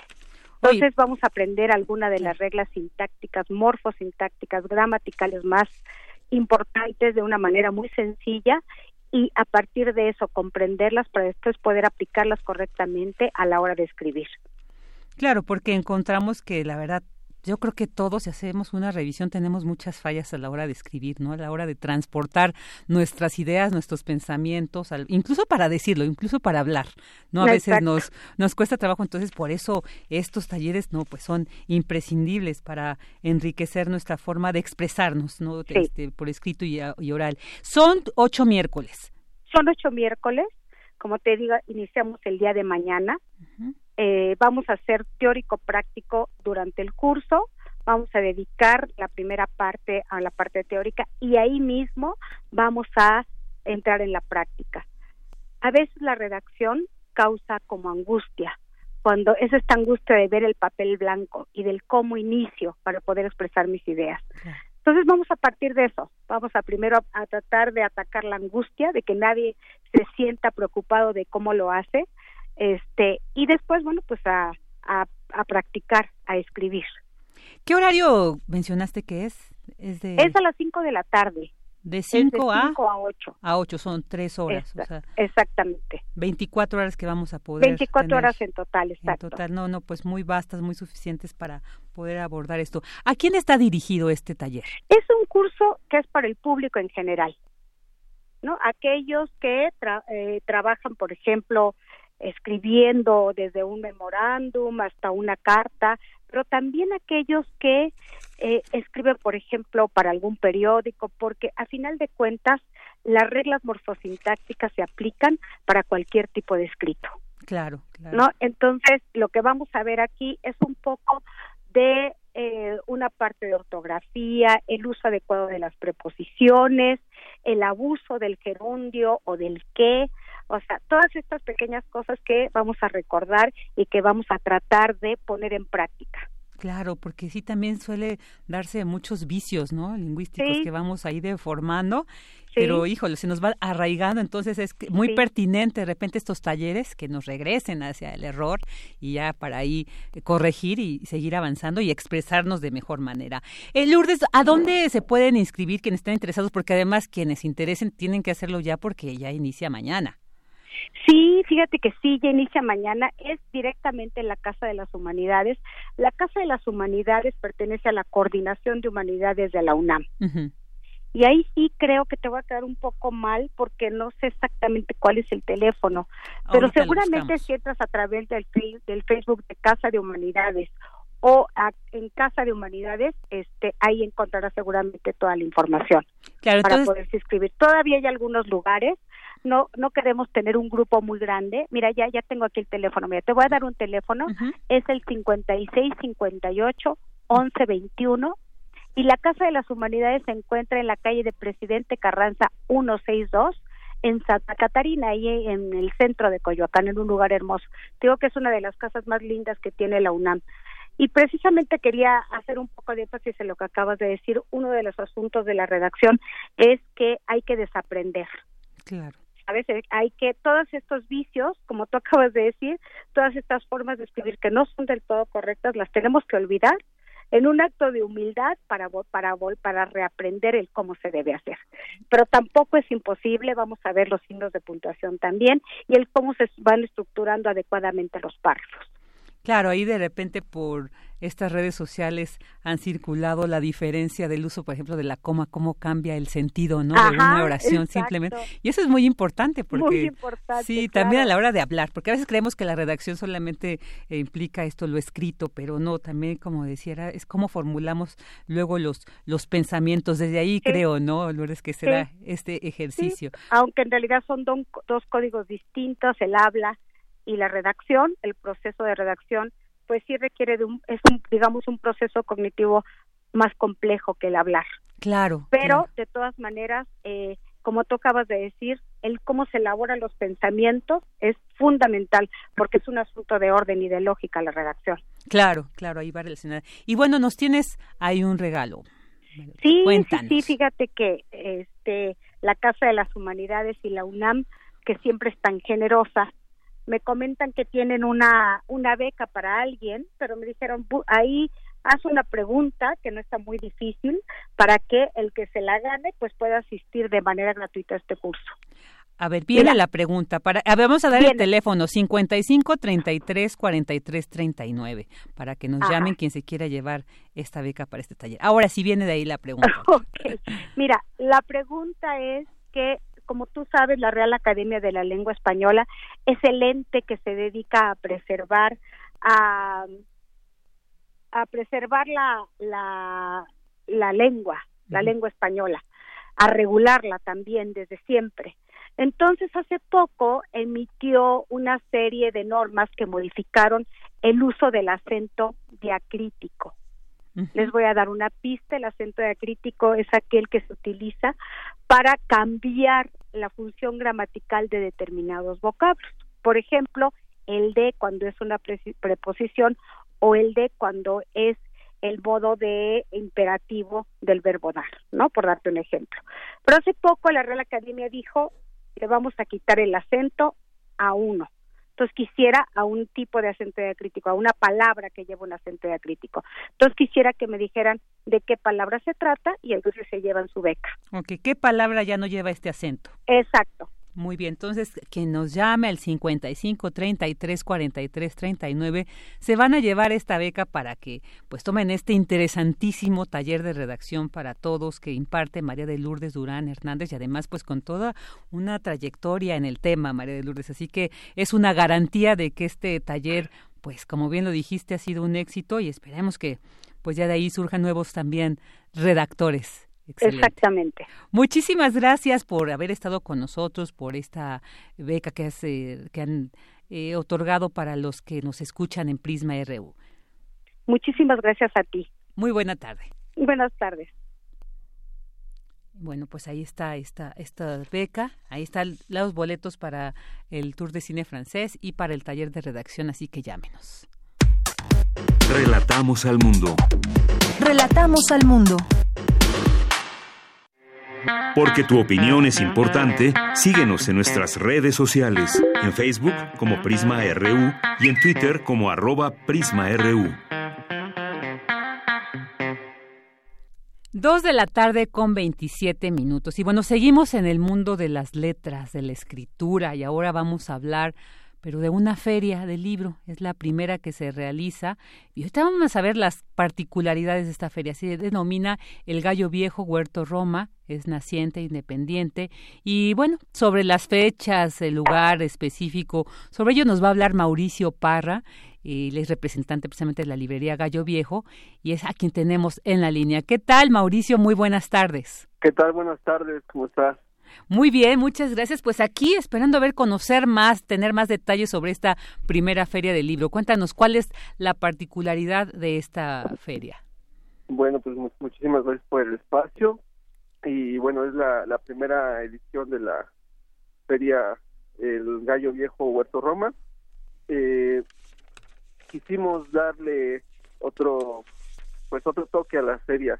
Eh, si bien hay ya bastantes bastantes ferias en la ciudad y en el país. Eh, bueno, quisimos eh, darle un, giro teniendo un poquito más de actividades hacia el cine, la música, este, con charlas con invitados especialistas en los temas. Eh, y bueno apoyando también a editoriales independientes. Y en medio de un huerto que es el huerto Roma que pues ya ahorita un huerto en la ciudad pues, es un espacio de, de resistencia, ¿no? Claro. Entonces, pues esa es como la, la particularidad de, de la feria. Y este y pues vamos a, tener más de 40 editoriales, eh, una muy, muy, muy buena eh, pues muy buena curaduría de, charlas sobre, temas y también presentaciones de libro, va a haber talleres, todas las mm. actividades son gratuitas. ¿Esto qué fechas? Es el 7 y 8 de septiembre, o sea, mm. ya a unos días. A unos días ya está iniciado, dos días. ¿Y a qué hora inicia? De 10 de la mañana a 7 de la noche los dos días. Los dos días, muy interesante. Hablar esto de editoriales independientes, ¿no? En un país donde además esta cuestión de la lectura ha sido complejo, ¿no? Ha sido esta situación por más campañas, pues no logramos aumentar el índice de lectores pero qué importante saber que existen editoriales independientes, ¿no? Que siguen forjando y que siguen dando cabida a nuevos escritores, que siguen dando cabida a nuevas historias, a nuevas expresiones dentro de la literatura. Y bueno, esta feria, precisamente yo creo que eh, es, es, ese empuje, ¿no? Que tendrá para estas editoriales. Y quisiera preguntarte cómo fue la convocatoria, o sea, estas editoriales se acercaron a ustedes, ustedes, ustedes hicieron una invitación abierta. ¿Cómo fue que se conformó? Eh, todo esta todo este equipo que va a formar parte de esta feria del libro El Gallo Viejo. Sí, nosotros hicimos la convocatoria y este bueno se fueron sumando poco a poco las editoriales. Eh, hay proyectos eh, muy muy interesantes dentro de, de, las editoriales independientes y pues se fueron se fueron sumando la convocatoria la sacamos hace más o menos como un mes y se fueron se fueron sumando poco a poco y también lo que quisimos es no no hacer como tanto trámite burocrático sino que para las editoriales fuera también fácil acceder a poder participar claro oye quisiera preguntarte Mauricio, a ver también, ¿cuál sería la definición de una editorial independiente? De repente hablamos, bueno, eh, son editoriales, pero ¿por qué independiente? Definición de editorial independiente. Yo creo que es una editorial que, que primero, o sea, eh, surge de sus propios recursos, ¿no? Sus propios medios, tiene una libertad de poder editar lo que, bueno, ellos consideran eh, necesario para las letras en, en el mundo editorial y pues de alguna manera se puede em, sostener con sus propios sus propios recursos. Claro y por eso también la importancia de esta de este evento no donde puedan concentrar. exacto la importancia de, brindarles el espacio para que ellos de alguna manera también puedan eh, seguir trabajando seguir solventando estos proyectos que sin duda son bastante importantes porque también generan otro otro tipo de contenido y otro tipo de de, alternativa también para el público. Hay un público lector y bien hace falta más es importante recuperar estos espacios para que tanto el editor como el público puedan encontrarse, ¿no?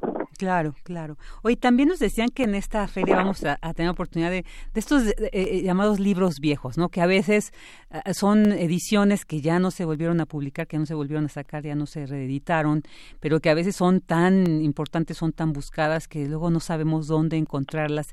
Y pues tengo entendido que en esta feria también se va a tener esa oportunidad de poder encontrar algunos de estos materiales.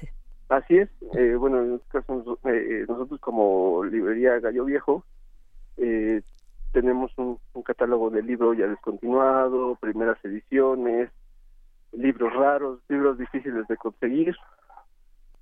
Entonces van a van a tener la oportunidad de, poder checar como hay todo el material que con el que contamos. Este, a la par también hay otros dos eh, eh, librerías también de, libro de viejo que están dentro de la feria para también tener esta, esta alternativa para el público que le gusta coleccionar.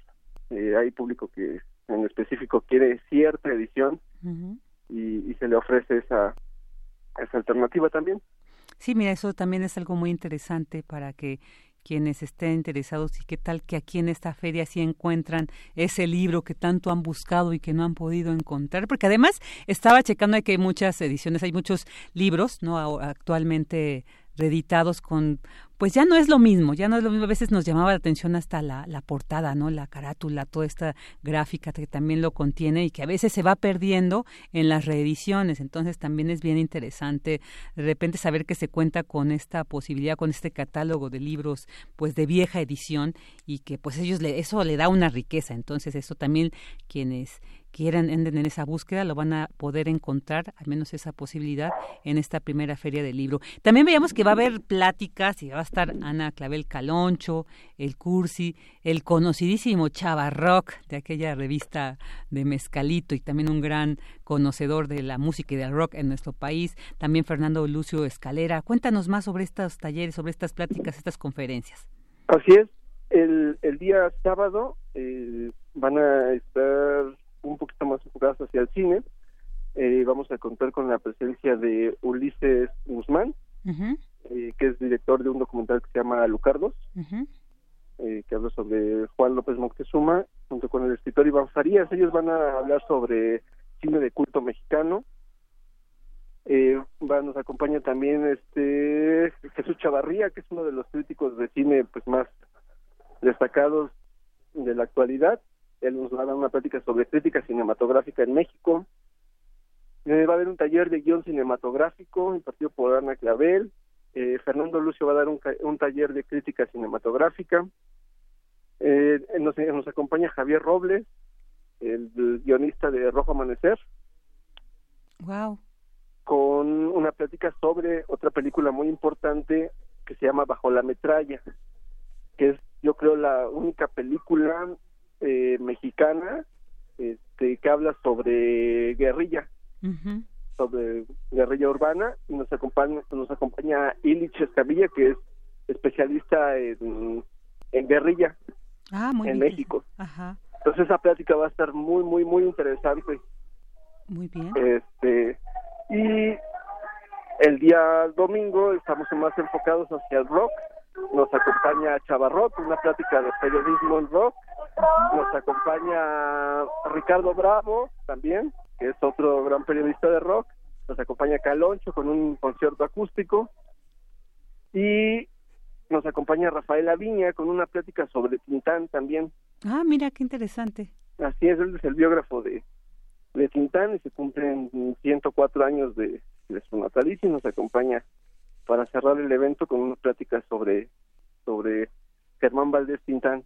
No, pues de ahí hay muchos temas, muchas razones para asistir este 7 y 8 a esta primera feria del libro El Gallo Viejo Huerto Roma.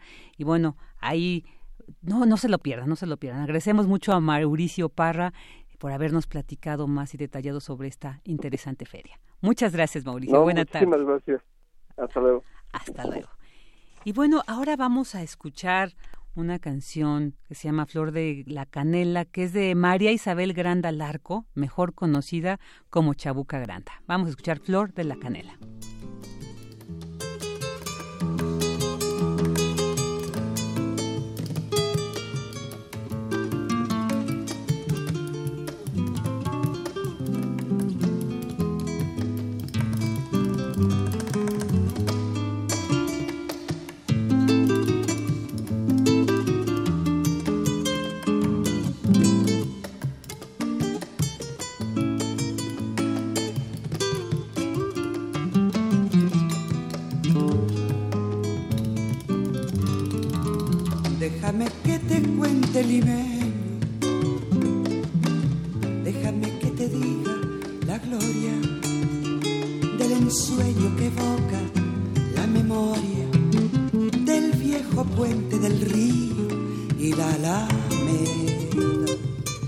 Déjame que te cuente limeño, ahora que aún perfuma el recuerdo, ahora que aún se mece en un sueño.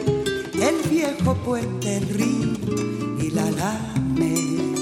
Jazmines en el pelo y rosas en la cara airosa, caminaba la flor de la canela, derramaba lisura y azul, paso dejaba aromas de mixtura que en el pecho llevaba. Del puente a la alameda, menudo pie la lleva por la vereda que se estremece al ritmo de su cadera. Recogía la risa de la brisa del río y al viento la lanzaba del puente a la alameda. Déjame que te cuente limeño, ahí deja que te diga moreno mi pensamiento. A ver si así despiertas del sueño del sueño. Porque tu opinión es importante, síguenos en nuestras redes sociales, en Facebook como Prisma RU y en Twitter como arroba PrismaRU. Queremos escuchar tu voz. Nuestro teléfono en cabina es 55 36 43 39. Dos de la tarde con 40 minutos, ya estamos de regreso aquí en Prisma RU y en esta sección que desde hace un tiempo, los martes, pues nos llena de, de palabras sublimes como es la poesía con los poetas errantes. Y hoy nos acompaña Arturo León. ¿Qué tal, Arturo? Hola, Vicky, ¿cómo estás? Bien, muy contenta aquí, esperando esa poesía. Hoy quiero contarles sobre el amor. ¿Quién nos ha enamorado? cuando uno se enamora, se inunda toda, todo el cerebro se inunda de neurotransmisores, dopamina, serotonina, oxitocina. De repente el corazón empieza a latir más rápido. Bum, bum, bum, bum. Uno empieza a sudar, a temblar, y cuando ve a la persona que le gusta, ve acercarse, se le corta la voz. Bueno, ese es uno de los grandes temas de la poesía. Jaime Sabines, Benedetti. Hay una infinidad de poetas que nos hablan de este momento. Es un momento muy breve, esta etapa de enamoramiento. Dicen los especialistas que no dura más de tres años y se caracteriza por nublar la mente. Nuestra parte, nuestra corteza prefrontal, donde está nuestro pensamiento crítico, analítico, se nubla y entonces nos volvemos posesivos. Queremos que esa persona a la que tanto queremos esté con nosotros. Nos volvemos obsesivos y pensamos una y otra y otra y otra vez todo el día en esa persona. Y nos motiva. Somos capaces de hacer locura y media, cosas que no haríamos si no estuviéramos enamorados. Y ese es, creo que, el, el gran tema que está en la poesía, pero también en el cine, en las canciones, y es un estado de ánimo que nos agrada. Nos agrada cuando está bien, cuando estamos bien, cuando vamos de la mano con esa persona por la calle y todo parece tan bonito. Escuchamos canciones, creemos, podemos estar caminando por la calle y creemos escuchar canciones bellísimas, canciones de Edith Piaf, eh, Happy, pero, pero el amor no es, solo, no es solo eso. El amor va más allá porque esos neurotransmisores se acaban. Esa euforia se acaba. No significa que el amor desaparezca, solo que esa intensidad ya no sigue.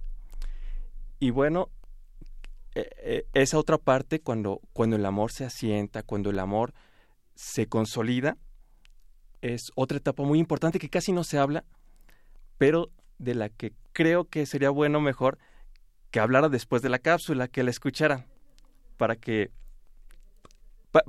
porque si no me voy a acabar el tiempo aquí hablando. Vamos. Perdón. Poeta soy,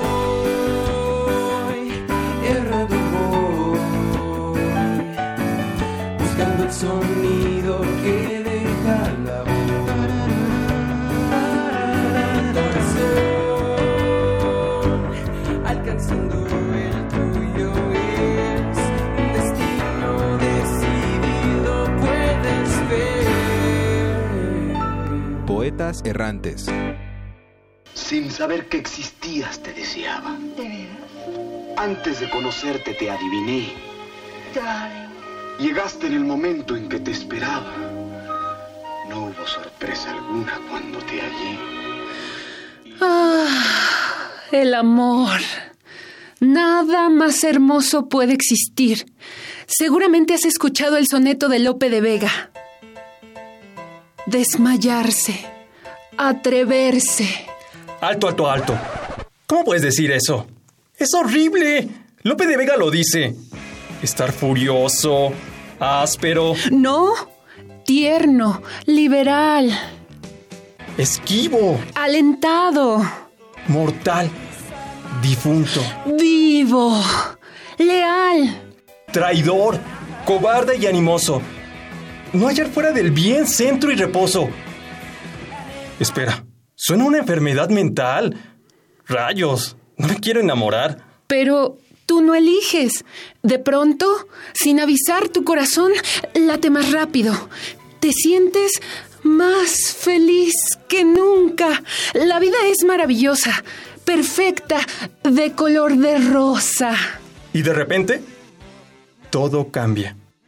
Hay coraje, reclamos, discusión, resentimiento, frustración.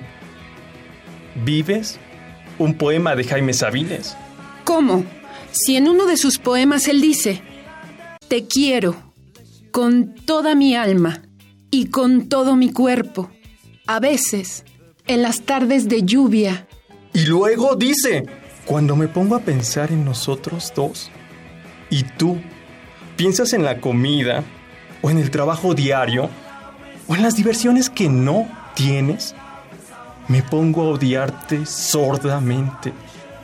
Bueno, sí, a veces duele. Y cuando acaba, tu felicidad se va. El mundo se vuelve gris. Sientes un profundo vacío que nada llena. Piensas una y otra vez en lo que fue y en lo que pudo ser. No creo que estemos condenados a sufrir. ¿Y nuestras acciones? ¿Y nuestras decisiones? Apoyar, proteger y cuidar. Hacer todo esto y más, aún cuando uno no está de buen humor. El amor ideal no existe. Sí, no podemos evitar que acabe, que duela, pero sí, somos responsables de lo que haremos mientras dure. Bueno, sí.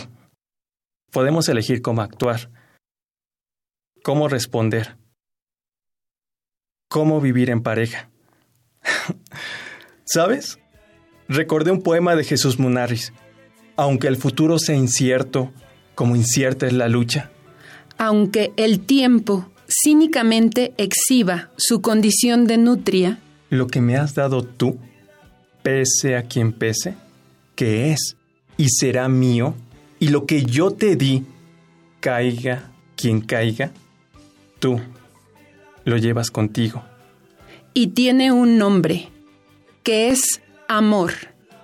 Y hoy dejo constancia por escrito de lo hermoso que fue, profundo y tierno, Haberte conocido.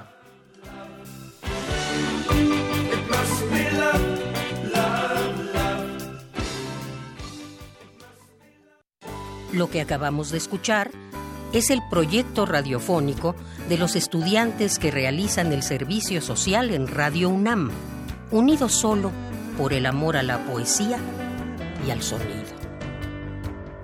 Radio UNAM, experiencia sonora.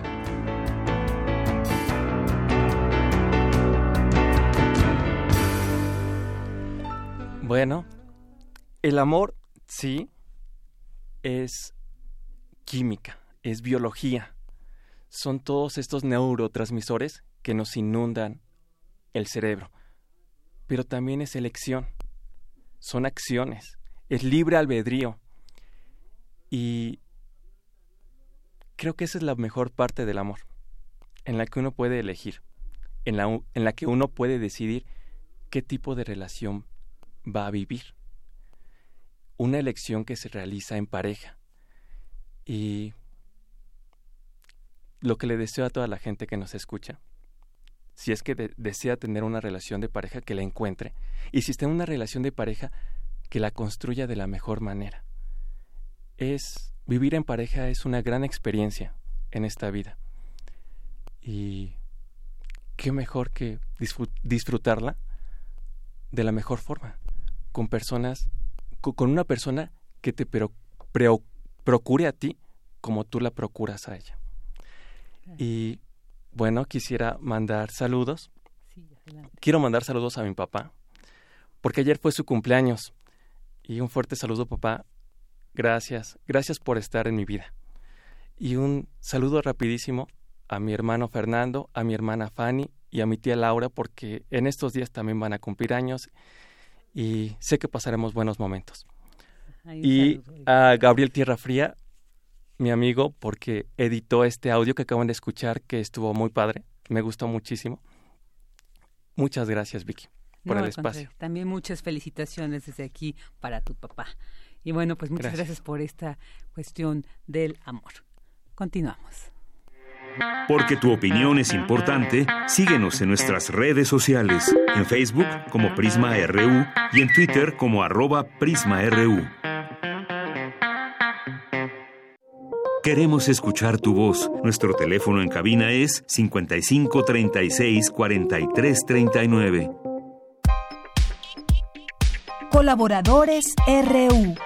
Literatura. Dos de la tarde con 50 minutos y bueno, antes de terminar esta emisión de este martes, vamos a, por supuesto, esta sección también que nos acompaña eh, este día a la orilla de la tarde con Alejandro Toledo, a quien ya tenemos ahí al otro lado de esta línea. ¿Qué tal Alejandro? Muy buenas tardes. ¿Qué tal Virginia? ¿Cómo estás? Muy bien, muchas gracias. ¿De qué nos vas a hablar el día de hoy?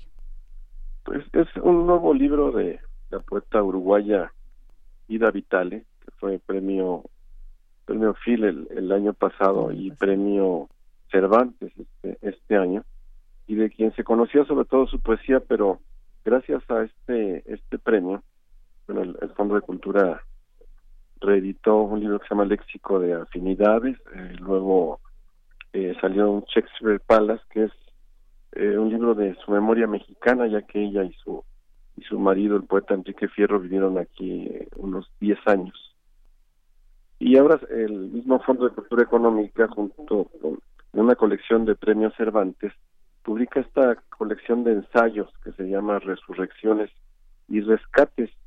Supongo que el título se refiere a que son textos que estaban por ahí dispersos en publicaciones en, en semanarios, en revistas, en, suplementos distintos y que fueron rescatados para, para esta edición de que textos que vienen desde los años 60 por ahí hasta algunos muy actuales, ¿no?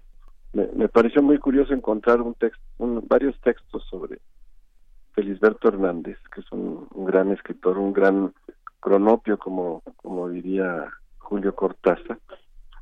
Y en, en uno de ellos, eh, eh, Ida Vital, le recuerdo un momento que yo vivía hace como 30 años en, en la Feria de Minería, en, cuando se presentaron las obras completas de Felisberto Hernández, publicadas entonces por siglo XXI con prólogo precisamente de David Huerta, que acaba de ser premiado este año con, con el premio de la, la FIL. Y en esa, en esa presentación estuvo Juan José Arreola. Esta Ida Vitali lo recuerda de dos maneras en dos textos distintos que vienen aquí recogidos.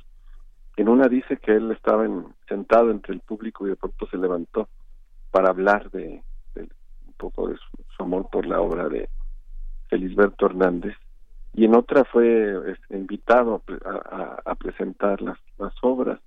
Yo recuerdo haber estado ahí, haber escuchado a, Juan José Arriola, cómo improvisaba un discurso en donde relacionaba a Rilke con, con Felisberto Hernández, que son dos escritores que recrean su infancia y que van a, a eso que Felisberto llamaba las tierras de la, de la memoria. Y ella lo, te digo que ella tiene ese recuerdo como doble, en una sentado entre el público Arriola y en otra este, invitado a participar ahí, ¿no? Y Felisberto es uno de los autores que recurrentes, digamos, en esta colección de ensayos. A Ida Vitale le gustan los los escritores raros, extraños. Eh, eh, ella misma es un poco extraña, digamos, en su escritura, aunque eh, no, no tiene esa condición de la marginalidad que, tienen autores como algunos de los que ella está tratando. Pero este, su escritura y sus lecturas tienden a, a, obras excéntricas, como por ejemplo hay, una, hay un ensayo sobre Macedonio Fernández, donde precisamente empieza reflexionando sobre esa condición de los autores secretos, ¿no? Y hay un texto que, que es como una especie de plaqueta metida en este tomo, que, que se llama La ley de Heisenberg, que no tiene que ver con el personaje este de la serie Breaking Bad, sino con aquel físico Heisenberg, que quien dice que basta que observemos la realidad para que ésta se modifique. Entonces ella eh, en, fragmentos va, asomándose a, sucesos curiosos de la de la historia a veces literaria y a veces personal, ¿no? Como habla de un escritor Luigi Malerva que escribió una serie de narraciones que se llaman Las gallinas pensativas, en donde sus personajes son eso precisamente, que son que son gallinas y le llama la atención que casi todas las gallinas son gallinas sin nombre. Eh, y en un fragmento encuentra una gallina que se llamaba Natalia y se había decidido escribir una novela, pero no le vinieron a la cabeza ni la trama, ni los personajes, ni el título, ni el estilo de la escritura. Fue así que aquella gallina veleidosa escribió en cambio sus recuerdos de infancia y tuvo mucho éxito entre las pocas. Bueno, es raro el, ese libro de Luigi Malerva sobre las gallinas pensativas y es raro que, que una de sus gallinas tenga nombre cuando las otras no lo tienen. Entonces descubre Ida Vitale que es, que es una referencia velada a la escritora Natalia Ginsburg, que, que eh, toma como nombre de pluma el, apellido de su marido que se llamaba León eh, Ginsburg. Entonces, una especie de, venganza ahí de Luigi Malerva contra Natalia Ginsburg, o una algo escrito con con maledicencia y que lo desentraña la propia escritora, ¿no? Es una gran ensayista, tiene inteligencia y tiene sensibilidad. Eh, sus lecturas son son son muchas. Eh, fue traductora, de, por ejemplo, de, de Bachelard, es buena traductora del italiano y del y del francés. Y esto es una una mujer que ha que ha vivido entre entre entre libros y entre y entre autores, ¿no? Eh, eh, del libro, eh, bueno, yo valoro la escritura, eh, los ensayos sobre Feliberto Hernández y sobre escritores raros, y esta especie de, de joya interna que se llama la ley de Heisenberg, que tiene, por ejemplo, un, un poema, unos versos de Quevedo, que son unos versos este, contra cierto tipo de autores. Dice Quevedo, Cocodrilos descubiertos son poetas vengativos, que a los que se comen vivos los lloran después de muertos.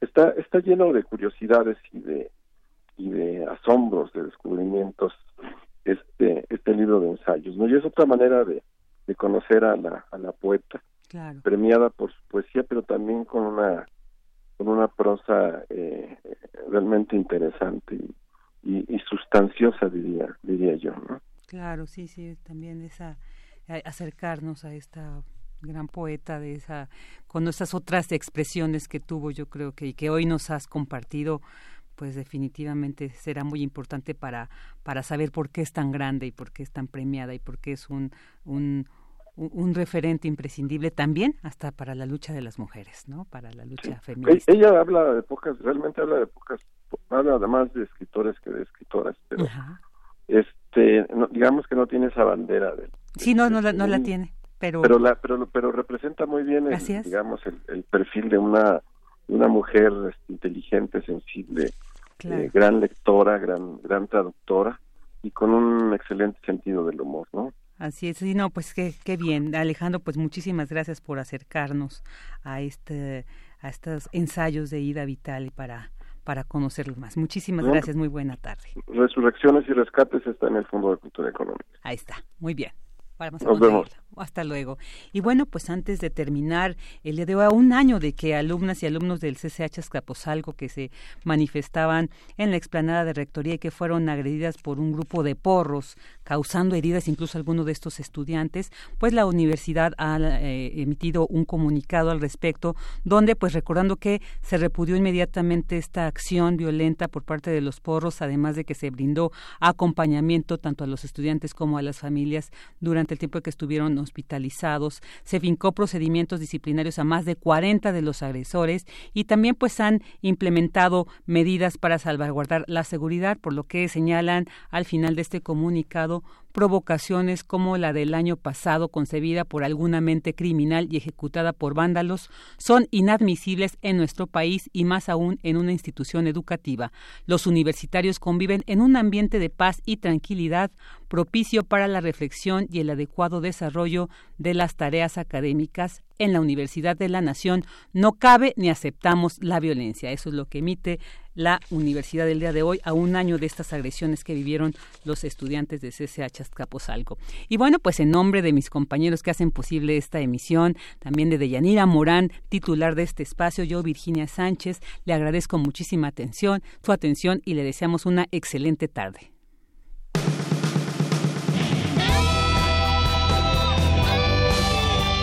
Prisma RU. Relatamos al mundo.